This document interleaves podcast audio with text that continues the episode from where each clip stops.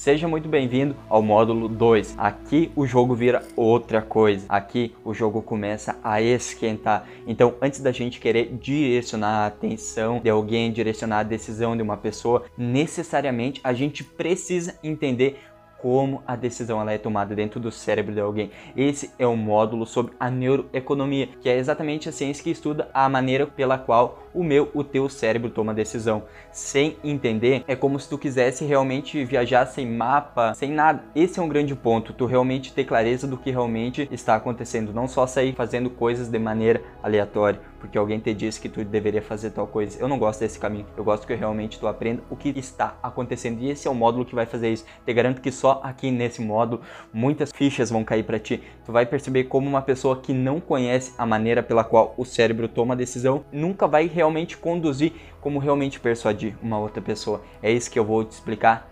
neurologicamente e com detalhes, como uma decisão acontece. É extremamente apaixonante isso, quais são as áreas que são acionadas, qual é o momento certo de cada uma das coisas, ou seja, como tu inclusive toma as decisões. Vai ficar fácil de tu entender como isso tudo acontece.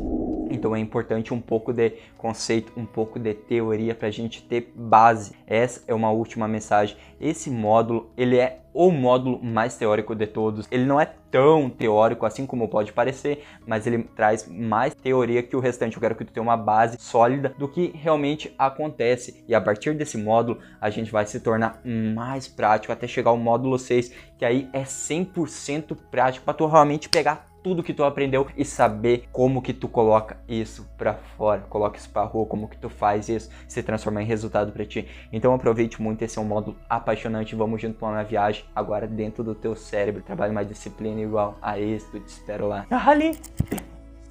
Ali, Mimita na área, seja muito bem-vindo ao módulo 2. Esse é um módulo extremamente importante. Ele vai dar a base, a fundação para a gente realmente entender o jeito pelo qual o cérebro toma as decisões. Então, o que a gente vai fazer aqui é basicamente uma viagem para dentro do nosso cérebro, para entender lá por dentro como as coisas aconte acontecem. Existe sim muitos componentes teóricos, mas é fundamental para a sequência do curso.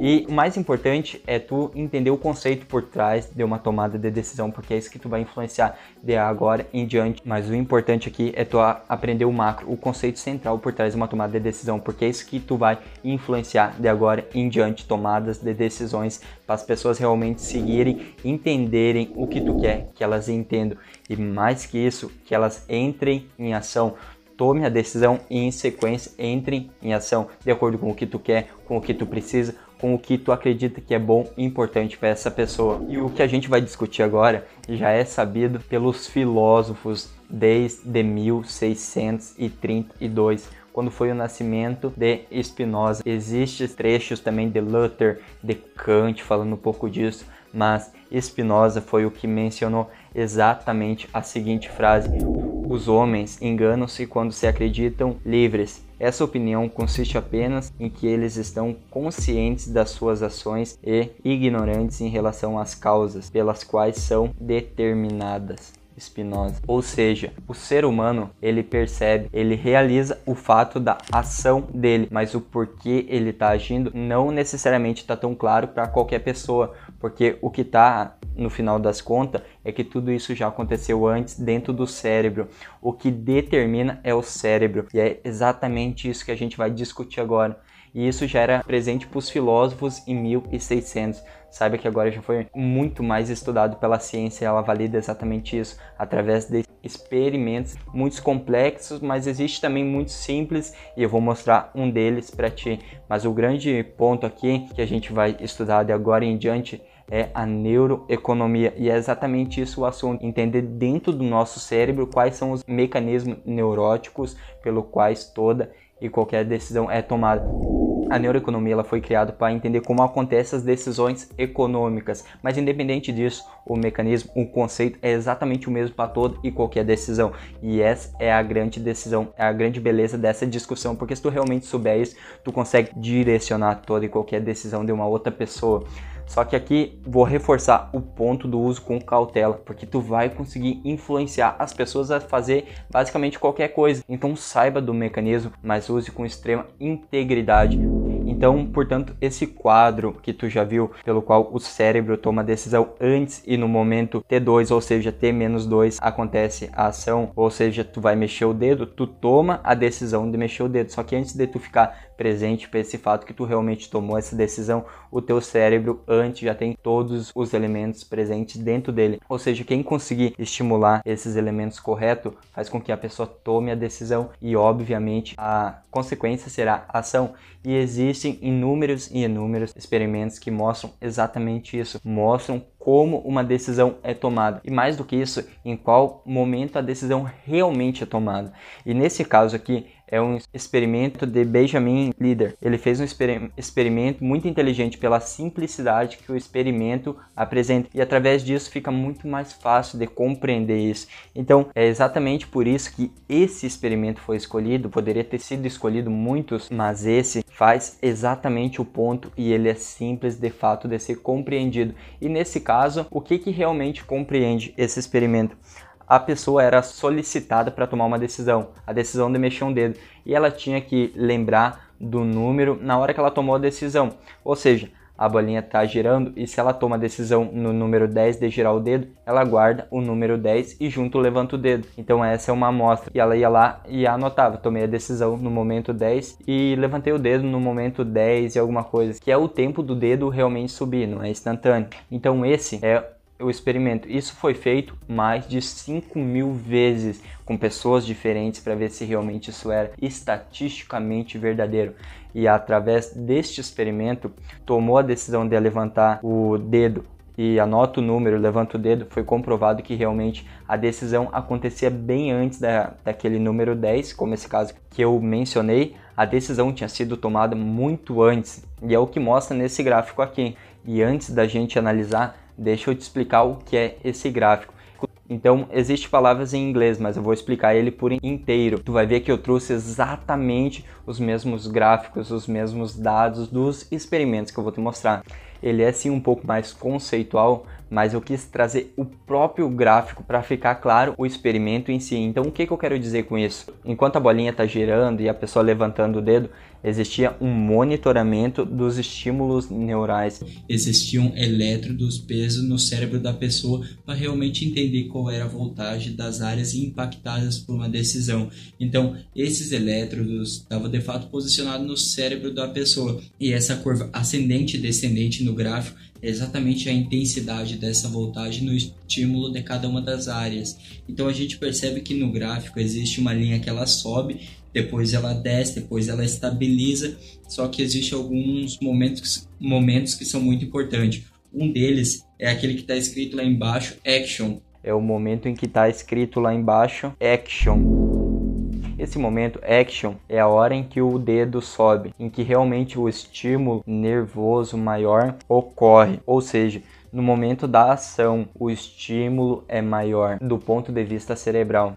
Um pouquinho antes tu percebe tem, que tem uma barra vermelha. Nessa barra vermelha com a letra W, ou seja, awareness of entende. O que, que isso quer dizer em português? Significa o momento em que a pessoa se tornou consciente da decisão. Só que tu pode perceber que a linha começou a subir bastante antes. Existe uma seta vermelha que mostra que 550 milissegundos, ou seja, meio segundo antes Nesse caso, um experimento super simples, não é uma decisão de compra, não é nada disso. E pela simplicidade da decisão, não existe tanto tempo assim antes para ser tomado, porque ela é uma decisão curta. Resolvi levantar o dedo, levantei. Então, neste caso, por ser uma decisão simples, 550 milissegundos antes dessa barra vermelha com a letra W, 550 significa ali significa meio segundo. Ou seja, meio segundo antes da pessoa se tornar consciente, o cérebro já começou a produzir estímulos nervosos. Se tu monitora isso, tu consegue perceber o cérebro tomou a decisão antes. E assim que ele atingiu o patamar específico, a pessoa se torna consciente, mas já está clara a decisão. Já está claro esse aumento de voltagem que determina a decisão de fato de fazer a ação mas antes vai acontecendo ali, ela vai tomando peso dentro do cérebro. E a pessoa vai sim se tornar consciente, mas tu parar ali nos 550 milissegundos, tu sabe que a decisão está sem informação, ou seja, olhando aquele gráfico até os 550 milissegundos, tu já sabe que logo na sequência a pessoa vai tomar a decisão antes dela tomar aquela mesma decisão. Então, através dos elétrons, tu sabe até quando a pessoa vai levantar o dedo, sendo que ela ainda não tinha tomado a decisão. Isso é incrível e eu reitero, esse é um experimento extremamente simples do ponto de vista de complexidade da decisão. É um dedo sendo levantado. Quando a gente vai tomar uma decisão muito mais complexa, como uma compra, por exemplo, o processo, por exemplo, ele realmente se inicia muito antes. Existe um outro experimento que eu não trouxe aqui, e a ideia não é ficar trazendo diversos experimentos, mas esse experimento é a decisão de compra de um refrigerante. Um refrigerante extremamente famoso, que eu até acho que tu imagina qual que é, e agora tu já deve estar tá sabendo. A pessoa toma a decisão de comprar aquele refrigerante 8 segundos antes de ela de fato ficar consciente daquela decisão. Ou seja, também não é uma decisão extremamente complexa, é um refrigerante, mas agora Quanto mais complexa, mais tempo antes o cérebro já está com aquela decisão praticamente formada ou informação. Então, o grande ponto que fica de mensagem aqui é: se tu percebe isso, se tu estimula o cérebro da pessoa no momento correto, nas áreas corretas, a decisão vai vir ali na sequência. A pessoa vai tomar a decisão de acordo com o estímulo das áreas corretas do cérebro dela. Tu vai criar essa voltagem e a criação da voltagem gera a decisão a criação da voltagem é aquilo que tu vai aprender aqui comigo, junto comigo, nesse curso. Então guarde como resumo de tudo isso que a gente discutiu, que o cérebro pode tomar a decisão até três vezes antes da pessoa se tornar consciente da própria decisão. Então, esse é um resumão, esse é o centro, essa é a análise que a gente vai fazer de agora em diante dentro desse módulo. E se os filósofos falavam isso lá atrás, Agora existem revistas de neurociência falando exatamente os mesmos fatos que eles tinham trazido um tanto quanto antes. A citação da revista Nature Neuroscience, que é extremamente reconhecida nesse âmbito de reconhecer a neurociência, é a seguinte: as suas decisões são intensamente preparadas pela sua atividade cerebral. No momento em que a consciência entra, a maior parte do trabalho já foi concretizado. John Dylan Hanks que é um neurocientista super famoso. E aqui tem a figura que mostra esse estudo dele. E é exatamente o mesmo ponto que a gente discutiu. E se for resumir o achado, o artigo que ele publica, ele mostra que a pessoa sente que é o momento correto de decisão quando todas as áreas, quando todos os estímulos já foram concretizados lá dentro do cérebro dela. E o que o nosso cérebro consciente faz é ficar justificando o que a nossa mente já decidiu. Ou seja, o nosso cérebro consciente, ele justifica decisões. Pode parecer um tanto quanto diminutivo do potencial que a gente tem no cérebro, mas o cérebro justifica as decisões do ponto de vista consciente dele. E foi feito um outro experimento para mostrar exatamente isso. Eu realmente acho que é um fato extremamente importante que tu precisa ter consciência disso. O teu cérebro da outra pessoa vai justificar as decisões desde que a decisão já tenha sido tomada antes. Então, esse experimento persistia no que? A pessoa tinha que escolher duas fotos, exatamente as mesmas fotos que tu tá vendo na tua frente e entre essas duas fotos a pessoa ia apontar e ia dizer eu escolho essa foto. Dito isso, o experimento consiste em abaixar a foto, tanto a foto que a pessoa escolheu quanto a outra. As fotos param de ser visíveis e elas são juntadas e colocadas ao lado. E o outro assunto é discutível. Após esse pequeno, esse breve intervalo, uma foto é colocada na mesa. Exatamente a outra foto, a foto oposta da que foi escolhida. E aí é solicitado que a pessoa explique o porquê ela escolheu aquela foto. E somente 26% se dão conta que a decisão nem tinha sido aquela. Todas as outras, a enorme maioria, 74%, justifica a decisão que elas não tomaram. Como é que tu pode justificar uma decisão que tu não tomou? Se eu escolhi a outra foto, por que, que eu vou justificar ter escolhido uma diferente? Só que as pessoas não percebiam isso, ou seja, era o nosso cérebro trabalhando da maneira usual dele. O nosso cérebro justifica e a pessoa vendo de novo essas duas fotos acha instantaneamente os argumentos e justifica qualquer foto. Então, se a pessoa escolheu a da direita e é perguntado por que tu escolheu a da esquerda, a pessoa acha os argumentos para dizer o porquê ela escolheu a da esquerda, mesmo não tendo escolhido. Ela diz: parece a minha tia, parece mais legal que a outra contrapartida, se a pessoa escolheu a da esquerda e pede-se para ela justificar porque ela escolheu a da direita, ela vai dizer: Eu acho essa menina mais radiante, eu adoraria me aproximar dela, adorei os brincos, são argumentos completamente criados, verdadeiros argumentos, porém não tinha sido a escolha da pessoa. Ou seja, retoma o ponto, o cérebro consciente, ele justifica as decisões já tomadas anteriormente. E quem toma então a decisão são os estímulos que tu tem que fazer nas áreas corretas do cérebro da outra pessoa. E é exatamente isso.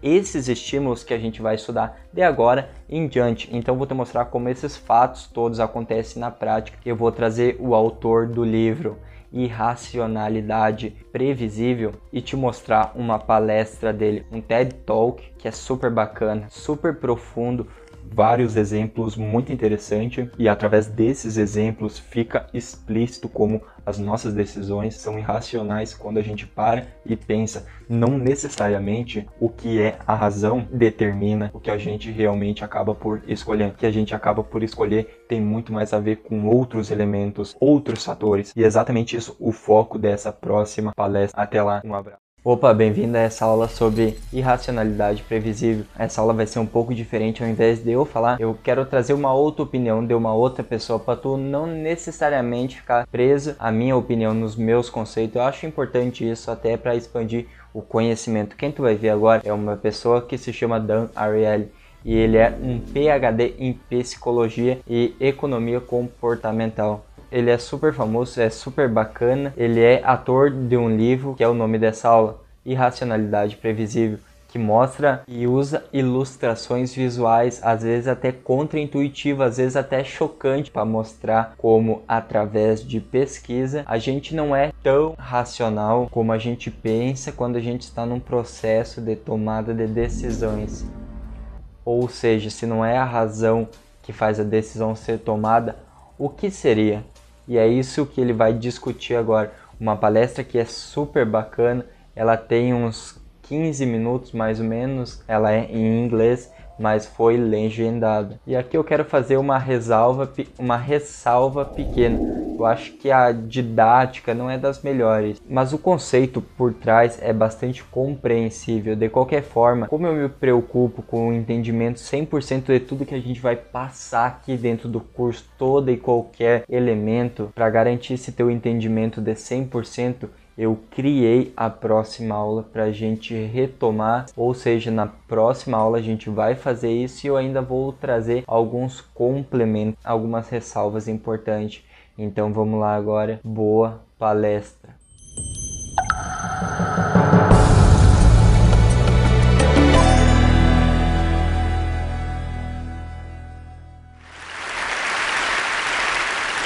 I'll tell you a little bit about the irrational behavior, not yours, of course, other people's. Uh, so, um, after being at MIT for, uh, for a few years, I realized that uh, writing academic uh, papers is not uh, that exciting. You know, I don't know how many of those you read, but it's not fun to read and often not fun to write, even worse to write. So I decided to try and write something uh, more fun. And I came up with an idea that I will write a cookbook. And the title for my cookbook was going to be Dining Without Crumbs The Art of Eating Over the Sink. and it was going to be a look at life through the kitchen. And I was quite excited about this. I was going to talk about a little bit about research, a little bit about the kitchen. You know, we do so much in the kitchen, I thought this would be interesting. And I wrote a couple of chapters and I took it to MIT Press, and they said, uh, you know, cute, but not for us. Go and find somebody else. I tried other people, and everybody said the same thing uh, cute, not for us. Um, until somebody said, um, look, uh, if you're serious about this, you first have to write a book about your research. You have to publish something, and then you'll get the opportunity to write something else. If you really want to do it, you have to do it. So I said, you know, I really don't want to write about my research. I do this all day long. I want to write something else, something a bit more free, less constrained. And this uh, person was very um, forceful and said, look, that's the only way you'll ever do it. So I said, okay, if I have to do it, I had a sabbatical. I said I'll write about my research if there's no other way, and then I'll get to do my cookbook. So I wrote a, a book on my research, and turns out to be quite fun uh, in two ways. First of all, I enjoyed writing, but the more interesting thing was that I started learning from people. It's a fantastic time to write because there's so much feedback you can get from people. People write me about their personal experience and about their examples and what they disagree and nuances. And even being here, I mean, the last few days, I've, I've known really heights of uh, obsessive behavior I never uh, thought about. which I think is just fascinating. I want to tell you a little bit about irrational behavior, and I want to start by giving you some examples of visual illusion as a metaphor for rationality. So think about these two tables, and you must have seen this illusion. If I ask you what's longer, the vertical line on the table on the left or the horizontal line on the table on the right, which one seems longer? Can anybody see anything but the left one being longer? No, right? It's impossible. Uh, but the nice thing about visual illusion is we can easily demonstrate mistakes. So I can put some lines on, doesn't help. I can animate the lines, and to the extent you believe me, I didn't shrink the lines, which I didn't, I've proven to you that your eyes were deceiving you. Now, the interesting thing about this is when I take the lines away, it's as if you haven't learned anything in the last minute. You can't you can't look at this and say, okay, now I see reality as it is, right? It's impossible to overcome this sense that this is indeed longer. Our intuition is really fooling us in a repeatable, predictable, consistent way. There's almost nothing we can do about it aside from taking a ruler and starting to measure it. Here's another one. This is one of my favorite illusion. What do you see the color that the top arrow is pointing to? The brown, thank you. The bottom one, yellow. Turns out they're identical. Can anybody see them as identical? Very, very hard. I can cover the rest of the cube up, and if I cover the rest of the cube, you can see that they're identical. And if you don't believe me, you can get the slide later and do some arts and crafts and see that they're identical. But again, it's the same story that if we take the background away, the illusion comes back, right? There's no way for us not to see this illusion. I guess uh, maybe if you're colorblind, I don't think you can see that. I want you to think about illusion as a metaphor. You know, vision is one of the best things we do. We have a huge part of our brain dedicated to vision, bigger than dedicated to anything else. We do more vision, more hours of the day than we do anything else. And we're evolutionarily designed to do vision. And if we have these predictable, repeatable mistakes in vision, in which we're so good at, what's the chance that we don't make even more mistake in something we're not as good at? For example, financial decision making. Um, something we don't have an evolutionary reason to do, we don't have a specialized part of the brain, and we don't do that many hours of the day. And the, and the, argument is that on those cases, it might be the issue that we actually make many more mistakes. And worse, not have an easy way to see them. Because in visual illusions, we could easily demonstrate the mistakes. In cognitive illusion, it's much, much harder to demonstrate to people the mistakes. So I want to show you some cognitive illusion uh, or decision making illusion in the same, in the same way. Um, this is uh, one of my favorite plots in social sciences. It's, it's from uh, a paper by Johnson and Goldstein. And it basically shows the percentage of people who indicate that they would be interested in giving their organs to donation. And these are different countries in Europe, and you basically see two types of countries. Countries on the right that seems to be giving a lot, and countries on the left that seems to be giving very little or you know, much less. The question is why? Why do some countries give a lot and some countries give a little? When you ask people this question, they usually think that it has to be something about culture, right? How much do you care about people? Giving your organs to somebody else is probably about how much you care about society, how linked you are. Or maybe it is about religion. But if you look at this plot, you could see that countries that we think about as very similar actually exhibit very different behavior. For example, Sweden is all the way on the right, and Denmark, that we think is culturally very similar, is all the way on the left. Germany is on the left, and Austria is on the right. The Netherlands is on the left, and Belgium is on the right. And, and finally, depending on your particular version of uh, European similarity, you can think about the UK and France as either similar culturally or not. but it turns out that uh, from organ donation, they're very different.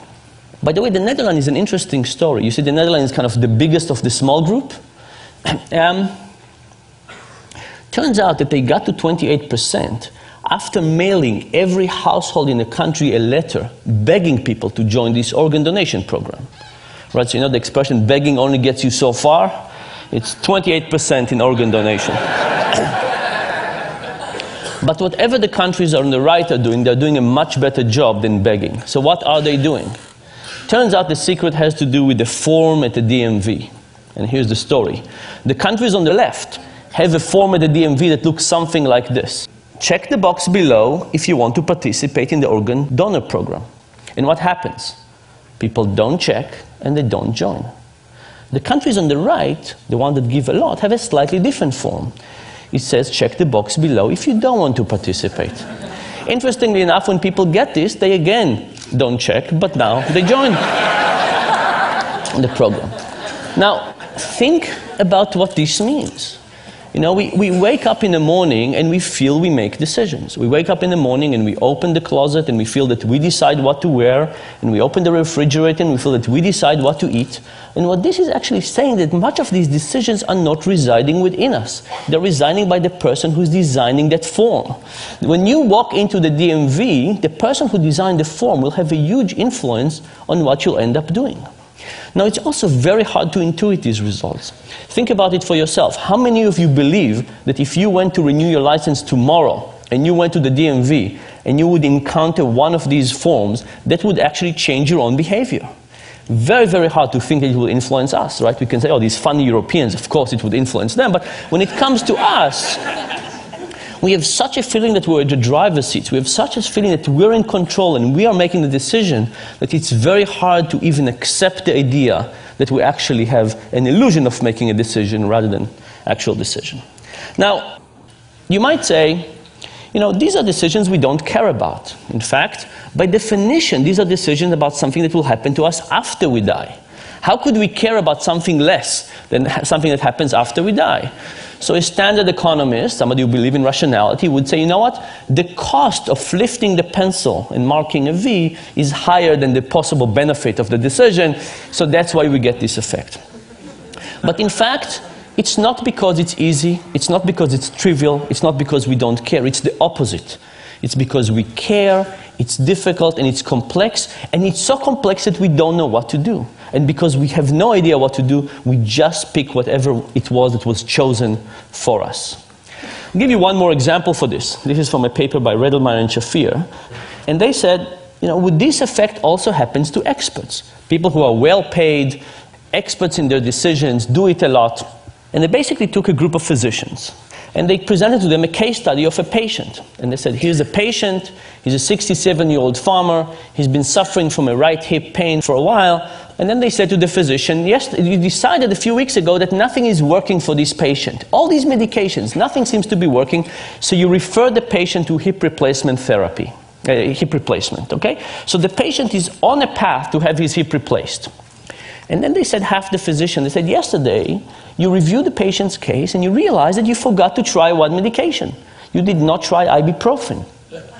What do you do? Do you pull the patient back and try ibuprofen or do you let them go and have hip replacement? Well, the good news is that most physicians in this case decided to pull the patient and try ibuprofen. Very good for the physicians. The other group of the physician, they said, yesterday when you reviewed the case, you discovered there were two medications didn't try out yet, ibuprofen and piroxicam. They said, your two medications didn't try out yet, what do you do? You let them go or you pull them back. And if you pull them back, do you try ibuprofen or piroxicam? Which one?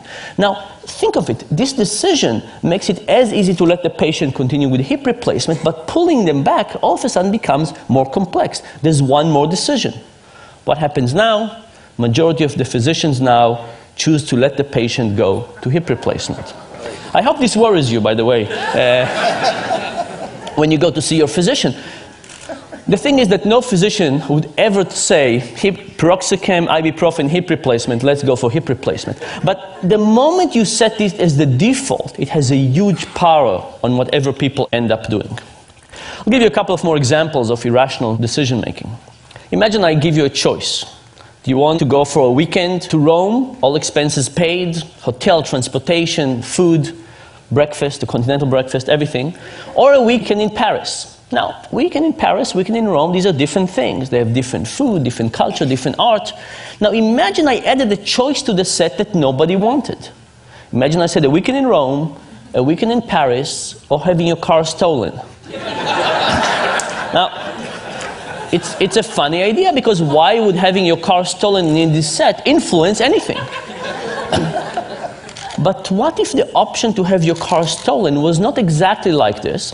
What if it was a trip to Rome, all expenses paid, transportation, breakfast, but doesn't include coffee in the morning. If you want coffee, you have to pay for it yourself. It's 2 euros 50. Now, in some ways, given that you can have Rome with coffee, why would you possibly want Rome without coffee? It's like having your car stolen. It's an inferior option. But guess what happened? The moment you add Rome without coffee, Rome with coffee become more popular and people choose it. The fact that you have Rome without coffee makes Rome with coffee look superior, and not just to Rome without coffee, even superior to Paris. Here are two examples of this principle. This was an ad from The Economist a few years ago that gave us three choices an online subscription for $59, a print subscription for 125, or you could get both for 125. now, I looked at this and I called up the economist and I tried to figure out what were they thinking and they passed me from one person to another to another uh, until eventually I, I, got to, the, to a person who was in charge of the website and I, I, called them up and they went to check what was going on and the next thing I know the ad is gone and no explanation. So I, so I decided to do the experiment that I, I would have loved the economist to do with me. I took this and I gave it to 100 MIT students. I said, what would you choose? And these are the market share. Most people wanted the combo deal. Thankfully, nobody wanted the dominated options. It means our students can read. but now, if you have an option that nobody wants, you would take it off, right? So I, took, I printed another version of this when I eliminated the middle option, and I gave it to another 100 students. Here's what happens. Uh, now the most popular option became the least popular, and the least popular became the most popular.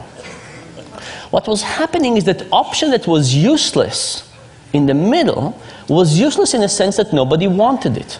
But it wasn't useless in the sense that it helped people figure out what they wanted. In fact, relative to the option in the middle, which was um, get, get only the print for 125, the print and web for 125 looked like a fantastic deal. And as a consequence, people chose it. The general idea here, by the way, is that we actually don't know our preferences that well. And because we don't know our preferences that well, we're susceptible to all of these influences from the external forces the defaults, the particular options that are presented to us, and so on. One more example of this uh, people believe that when we deal with physical attraction, we see somebody and we know immediately whether we like them or not, attracted or not. This is why we have these four minute dates. Um, so I decided to do this experiment with people. I'll show you graphic images of people, not real people. The experiment was with people. I showed some people a picture of Tom and a picture of Jerry, and I said, Who do you want to date, Tom or Jerry? But for half the people, I added an ugly version of Jerry. I took Photoshop and I made Jerry slightly less attractive. The other people, I added an ugly version of Tom. And the question was will ugly Jerry and ugly Tom help the respective uh, more attractive brothers? And the answer was absolutely yes. When ugly Jerry was around, Jerry was popular. When ugly Tom was around, Tom was popular. this, of course, has two uh, very clear implications for, uh, for, for, life in general. Um, if you ever go bar hopping, who do you want to take with you?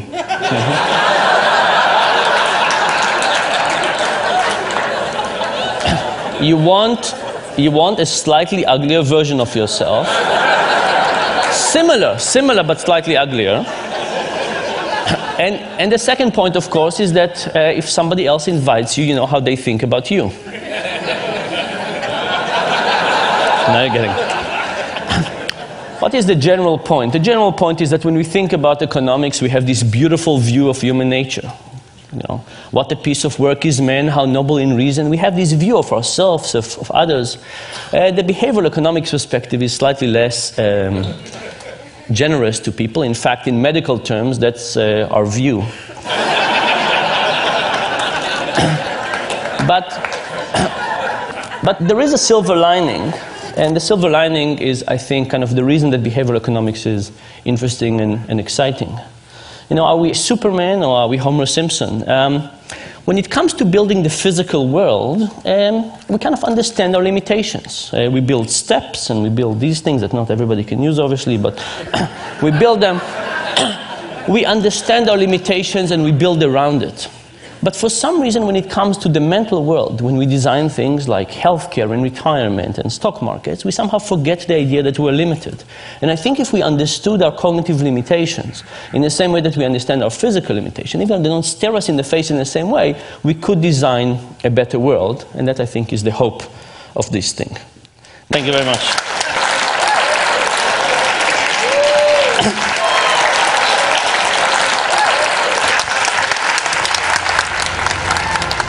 Incrível essa palestra. Eu espero que tu tenha gostado. Ela mostra claramente como o nosso cérebro não toma decisões racionais como a gente realmente imagina.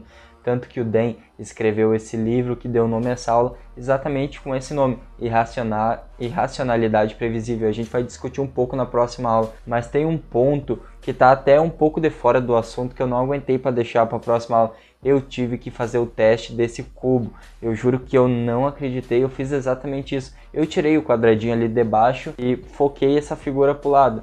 E é engraçado, tu passa a figura em cima das duas cores, ela de fato é exatamente a mesma cor. Eu fiquei impressionado como o nosso cérebro pode sim ser confundido uh, facilmente com essa nossa maior habilidade, a visual. A gente acha que a gente não pode enganar o nosso cérebro mas a gente pode sim, ou seja, se até ali o nosso cérebro pode ser influenciado por fatores externos, o quanto ele pode ser influenciado por outros fatores que não os visuais.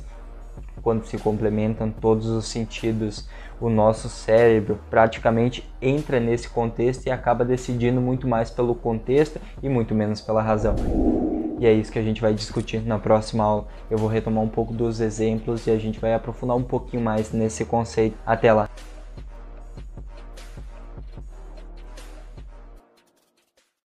Aí, Mimita na área, seja muito bem-vindo a essa aula. A essa aula que a gente vai falar dos complementos do assunto discutido na última aula, o assunto irracionalidade previsível. A gente vai discutir alguns exemplos e sim, alguns complementos fundamentais para esse assunto, até para tu entender como se coloca tudo isso que ele discutiu de uma maneira mais prática. Como que tu pega esses conceitos e aplica no teu dia a dia.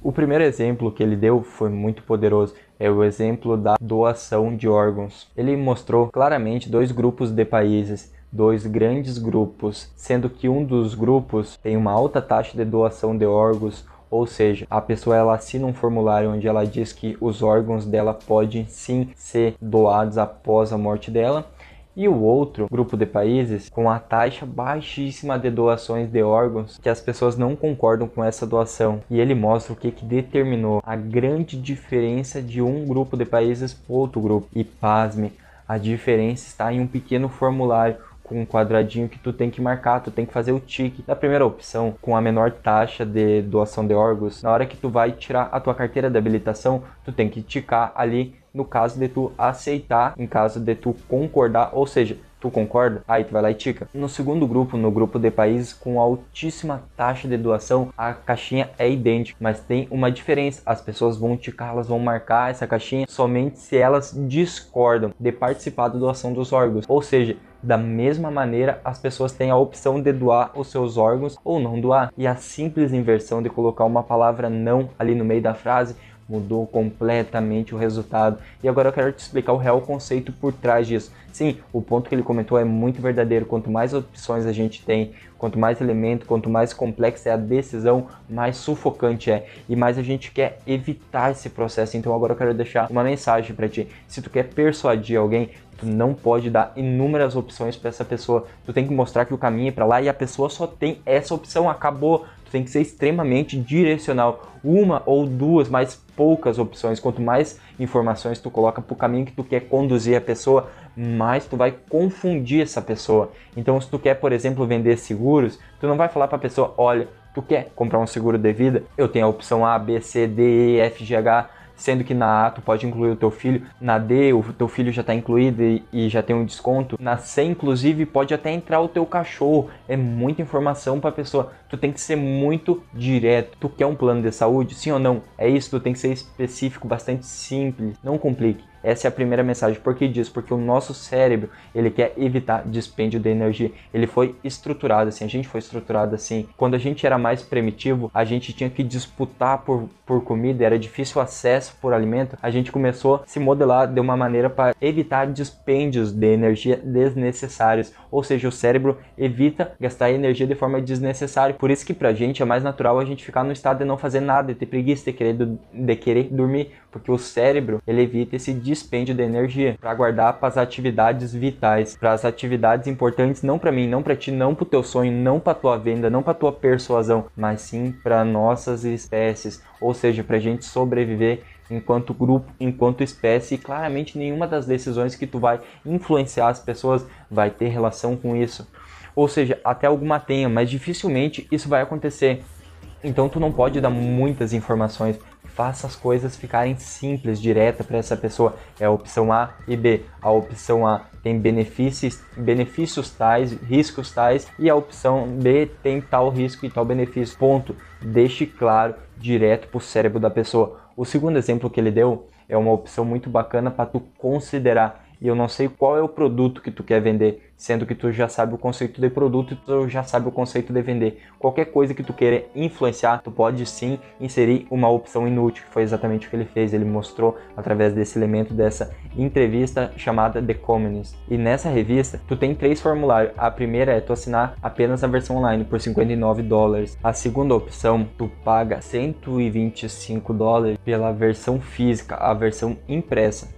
A terceira opção, tu tem tanto a versão impressa quanto a versão online pelos mesmos 125 reais 125 dólares. Quando esses três pontos estão explícitos dessa maneira, nenhuma pessoa com um mínimo de racionalidade vai optar pela opção número 2, que é somente a opção impressa, pelo mesmo valor da opção impressa mais a opção online. É óbvio que a terceira opção é mais vantajosa que a segunda. Agora, o que é engraçado é quando se elimina a opção que ninguém vai escolher, ninguém por sua consciência vai escolher a opção 2. Só que que ainda assim o fato dela ser eliminada muda completamente o diagnóstico, porque as pessoas deixam de ter simplesmente 16% somente dos compradores na opção mais barata e passa para 68%. Ou seja, o fato de inserir uma opção que em tese é inútil, em tese tem absolutamente nenhum valor, faz com que exista uma inversão completa e quase a totalidade dos compradores assuma a opção mais cara. Então então, essa opção inútil fez com que o preço médio que a pessoa consegue, que a revista vai conseguir, o faturamento basicamente dobra, sai de 59 para 125,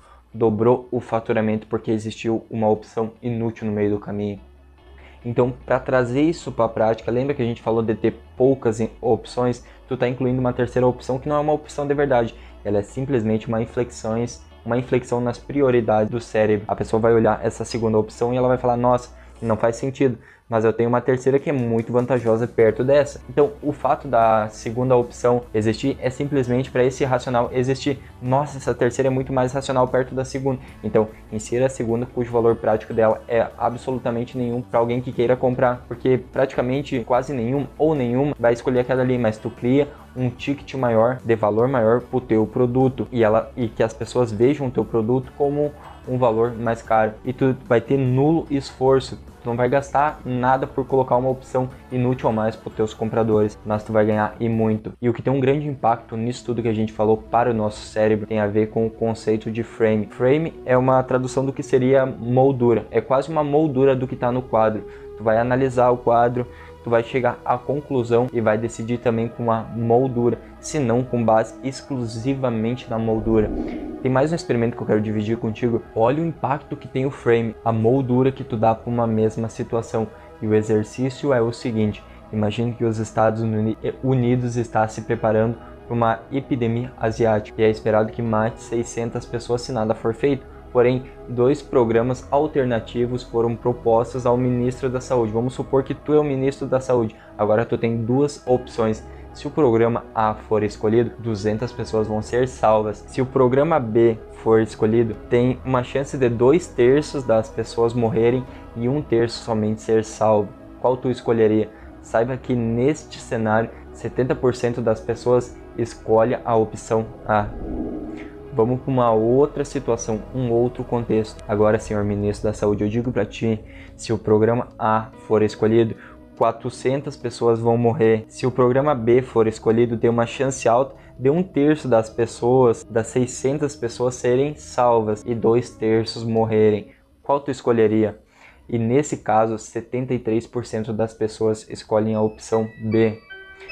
Pare e preste atenção é exatamente a mesma coisa. Na primeira proposta, na A, vai salvar 200 pessoas. E na segunda proposta, o programa A, o mesmo programa, vai matar 400 400 pessoas. Se existem 600 pessoas, salvar 200, como é proposta no primeiro quadrinho, é exatamente a mesma coisa que matar 400, porém não para o nosso cérebro. Se existe uma opção de salvar 200 pessoas versus matar 400 pessoas, o nosso cérebro naturalmente escolhe salvar 200 pessoas, sem pensar inconscientemente. Agora vamos falar no programa B, que é a mesmíssima coisa. Nesse primeiro cenário proposto, uma chance alta de dois terços das pessoas morrerem, ou seja, 400 pessoas vão morrer e um terço das pessoas serem salvas. Ninguém quer essa opção porque olha que chance alta desse mundaréu de gente morrer. Ninguém quer isso. No cenário 2, o mesmo cenário, tem uma chance alta de tu salvar um terço de 600 pessoas e dois terços dela morrerem. Só que nesse cenário B, tu tá comparando o cenário que tem a chance de salvar um terço de 600 pessoas. Um terço de 600 pessoas é um número grande versus uma certeza que 400 pessoas vão morrer. Não é melhor salvar um terço de 600? É tudo a mesma coisa. Tanto programa A quanto B, tanto cenário A quanto B. Porém, apesar de tudo ser igual, o jeito que é falado, o jeito que a mensagem é feita impactou completamente e, de, e mudou o jeito com o qual os programas foram definidos. Então preste atenção o jeito que tu comunica as coisas, deixe muito claro os benefícios que a pessoa quer ouvir, porque se tu deixar isso claro, a pessoa vai conectar naturalmente com o que tu tá dizendo. Ela conecta contigo. Ela conecta, na verdade, não é contigo, é com os benefícios e com as coisas que são importantes para ela. Todas as coisas negativas, tu não evidencie tanto. Tu deixe claro. Eu acho importantíssimo tu, com integridade, deixar claro mas tu ordene de acordo com a prioridade que tu considera, de acordo com a prioridade importante para a coisa fluir, para a coisa ser a mais saudável por si possível e para ela agir da maneira que tu acha importante para ela, para ela atingir os objetivos dela. Isso leva a gente para um segundo experimento e esse experimento trouxe exatamente desse livro que está aqui embaixo. Eu vou te mostrar qual é a grande diferença. De novo, existem duas condições. Eu vou falar da primeira condição. Na primeira condição, tu começa o processo e esse processo vai ser primeiramente, tu vai ganhar 50 libras. Tu ganha 50 libras, é um prêmio que dão, é teu, toma, tá na tua mão. Posse sua de 50 libras. E agora tu tem a obrigação de escolher entre duas coisas, entre ter 20 libras contigo, ou tu pode ir para uma roleta e pode ficar com o dinheiro inteiro ou ficar sem nada. A segunda opção, o cenário B, tu também começa o processo, também recebe 50 libras. As 50 libras são também tua, de tua posse. Nesse cenário B, tu tem duas opções obrigatórias. Tu perde 30 libras ou tu aposta. Qual tu acha que é a resposta? Qual tu acha que é a maior probabilidade de acontecer? Na condição, nesse cenário primeiro que a gente discutiu, as pessoas geralmente preferem manter 20 libras versus apostar. As pessoas não querem perder. Imagina, perder 30 libras. Eu prefiro apostar. De novo, é exatamente a mesma coisa. Se tu recebe 50 na opção 1, tu mantém 20, o fato de manter 20 significa sim que tu perdeu 30. É exatamente o que acontece na condição 2 tu recebe 50 e perde 30. Se tu perde 30, te sobra 20, então tu continua tendo os mesmos 20 no teu bolso. Só que o fato, o jeito da comunicação ter sido diferente muda completamente a decisão das pessoas. Então na condição 1, as pessoas optam por não jogar e guardar o dinheiro. Na opção 2, as pessoas optam por jogar para não perder as 30 libras. Então perceba a diferença, perceba a importância do frame, do conceito de frame, moldura. tu pode e deve mudar a informação que tu tem. Tu deve moldar de um jeito ético, porque tu não tá mudando a informação, tu não tá mascarando, manipulando, tu tá simplesmente enviando de uma maneira que faça sentido. Perceba a diferença, perceba a importância disso. De novo, a gente agora vai começar a entrar dentro do cérebro, mas eu quero que fique uma mensagem final de tudo isso que a gente discutiu agora. O que molda a decisão de uma pessoa não é a razão, não é só a moldura também, como a gente discutiu.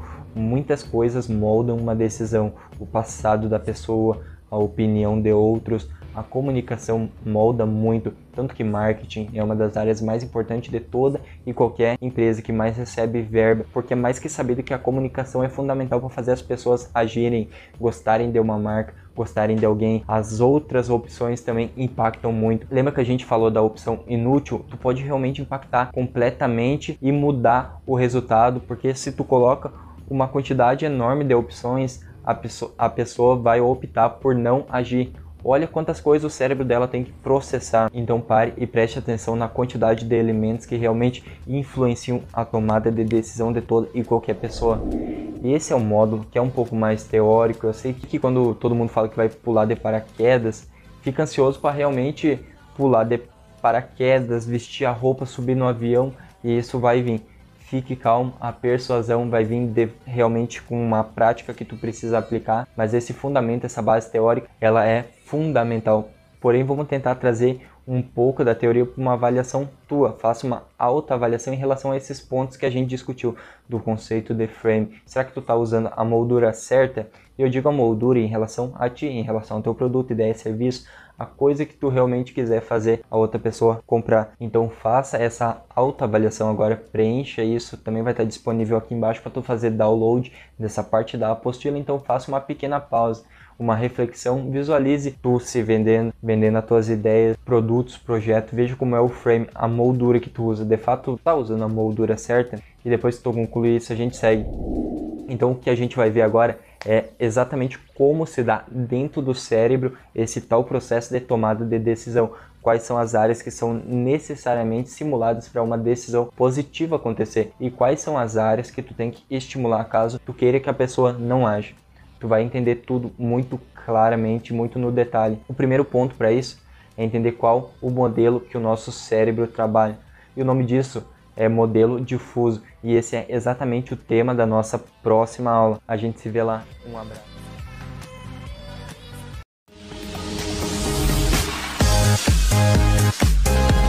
Mimi por aqui, bem-vindo à aula que a gente vai começar a entrar realmente no processo pelo qual o nosso cérebro, o teu, o meu, de qualquer pessoa toma as decisões. E é sim um pouco mais técnico, mas eu vou realmente trazer de um jeito muito simplificado, não simplório de maneira nenhuma, simplificado para poder simplesmente facilitar o entendimento. Eu vou trazer exemplos, às vezes até tu vai olhar, por exemplo, vai falar o que, que tem a ver isso com o que a gente está discutindo e tu vai ver que o exemplo ele realmente acaba por simplificar demais o entendimento. Então a gente vai discutir agora o modelo difuso e o modelo difuso ele tem uma definição que é um tanto quanto complexa, mas a gente vai entrar muito mais no detalhe e vai ficar bem mais evidente. Então o modelo difuso diz que a escolha deve ser feita assim que a diferença entre as evidências da alternativa vencedora superem as outras alternativas em um certo limite, ou seja, quando as evidências ficarem muito mais fortes de alguma maneira do que as evidências da outra alternativa. É sempre uma comparação relativa, isso é importante. É sempre uma comparação relativa, tanto a uma outra alternativa, quanto a alternativa de não fazer nada, de decidir não agir, decidir ficar da maneira que estava. Portanto, a relatividade entre as duas coisas é fundamental para o entendimento. E o que a gente vai ver agora é como nosso sistema nervoso executa esse tipo de cálculo. Esse cálculo de evidências positivas e negativas de uma alternativa e faz essa comparação com outras alternativas. E para a gente falar disso, a gente vai usar um exemplo, o exemplo de um modelo difuso em ação e acredite, esse exemplo que a gente vai discutir, que é o modelo de tomada de decisão das abelhas, é muito similar ao modelo difuso de tomada de decisão do nosso cérebro. E eu vou agora soltar o vídeo, mas eu vou explicando passo a passo de como esse experimento foi feito. Então tu olha agora esse mundaréu de abelhas e aparentemente não existe lógica nenhuma por trás disso tudo que tu tá vendo aí na tua frente, porém existe. O experimento consiste em basicamente colocar alimento em abundância numa distância específica da colmeia das abelhas. E esse é o experimento. Então a abelha vai até esse alimento, ela pega o alimento, descobre que ali tem a comida, pega o máximo que ela pode e ela comunica às outras abelhas para as outras abelhas também virem e encontrar. Parece um tanto quanto mágico. Vem uma abelha e logo em seguida vem todas as abelhas. Como que elas podem se comunicar? Como que ela diz para as outras? Vocês também precisam tomar a decisão de ir lá. Como que uma abelha influencia as outras? E esse experimento é exatamente isso. E esse senhor, ele é um pesquisador do Instituto dos Estados Unidos de Pesquisa, e ele decidiu fazer um experimento para entender o que estava acontecendo e o experimento consiste em colocar dois alimentos, dois lugares diferentes, distantes com alimento.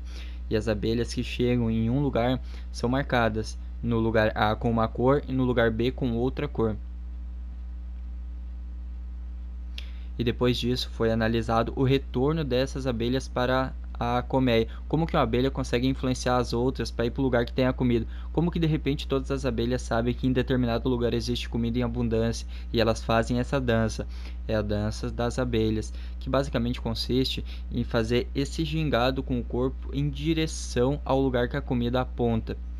Esse é o processo. Então, se tu perceber, as abelhas A, elas fazem a dança apontando a mesma direção, e as abelhas B fazem a dança apontando a outra direção, a outra localização de alimento.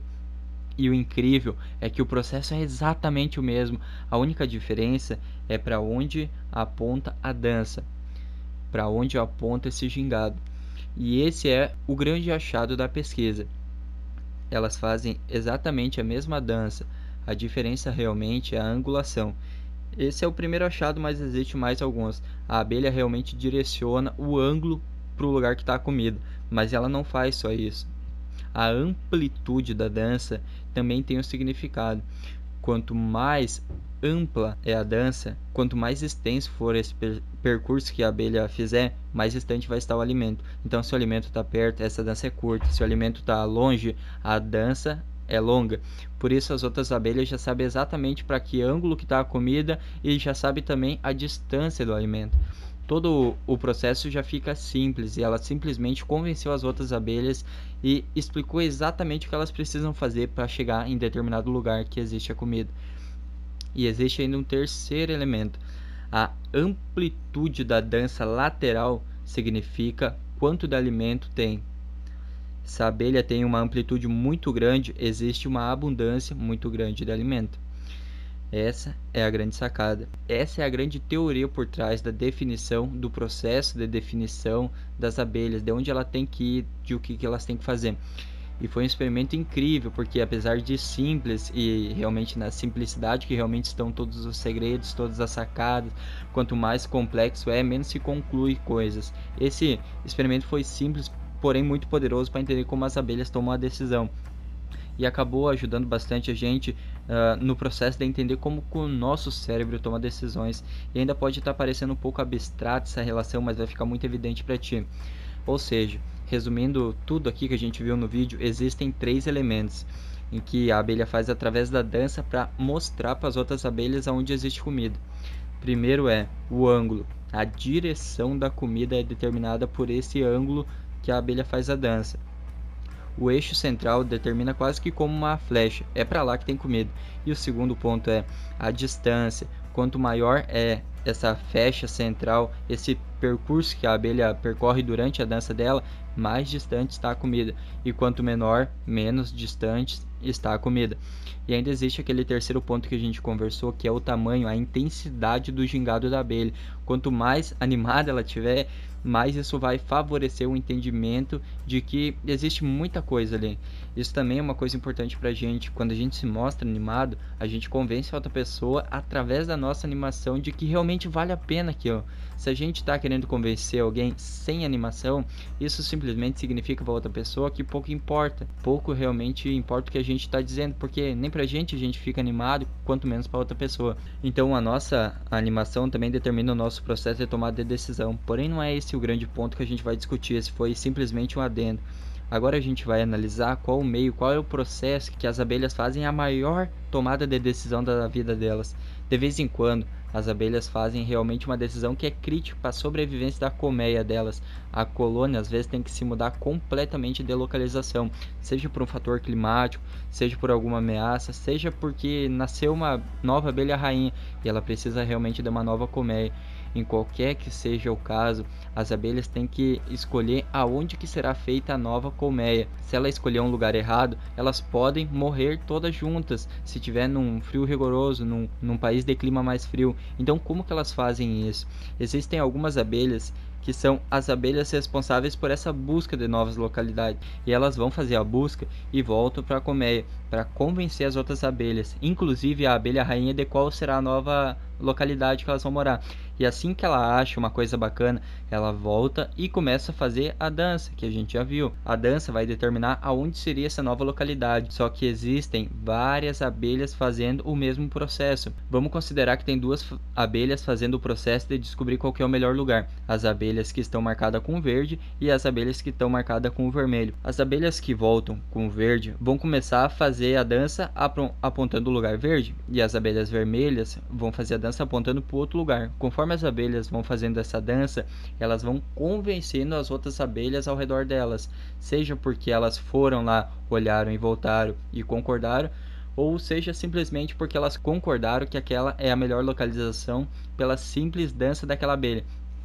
Então, uma abelha localiza as outras abelhas e esse contágio, esse fator contaminante de uma abelha para outra, é determinado em parte pela amplitude da dança daquele gingado. Quanto mais animada ela tiver, mais significa que realmente aquele lugar tem um potencial interessante de ser a nova morada das abelhas, mas como por outros fatores também. Só que o grande ponto é, uma abelha começa a influenciar as outras e uma influenciando a outra vai crescendo essa proporção até que em determinado momento, não digo que todas, mas grande parte das abelhas já compraram o ponto, já compraram uma decisão e nesse caso desse exemplo, elas compraram a decisão de fazer a colmeia na localização proposta pela abelha vermelha. E na sequência disso, todas as abelhas vão para esse lugar para realmente começar a criar, começar a construir essa nova colmeia. E somente depois de tudo isso acontecer é que a abelha rainha realmente se desloca até essa nova localização. E o que acontece então? Qual que é a grande sacada? Uma série de evidências vão acontecendo e vão acumulando ao longo do tempo,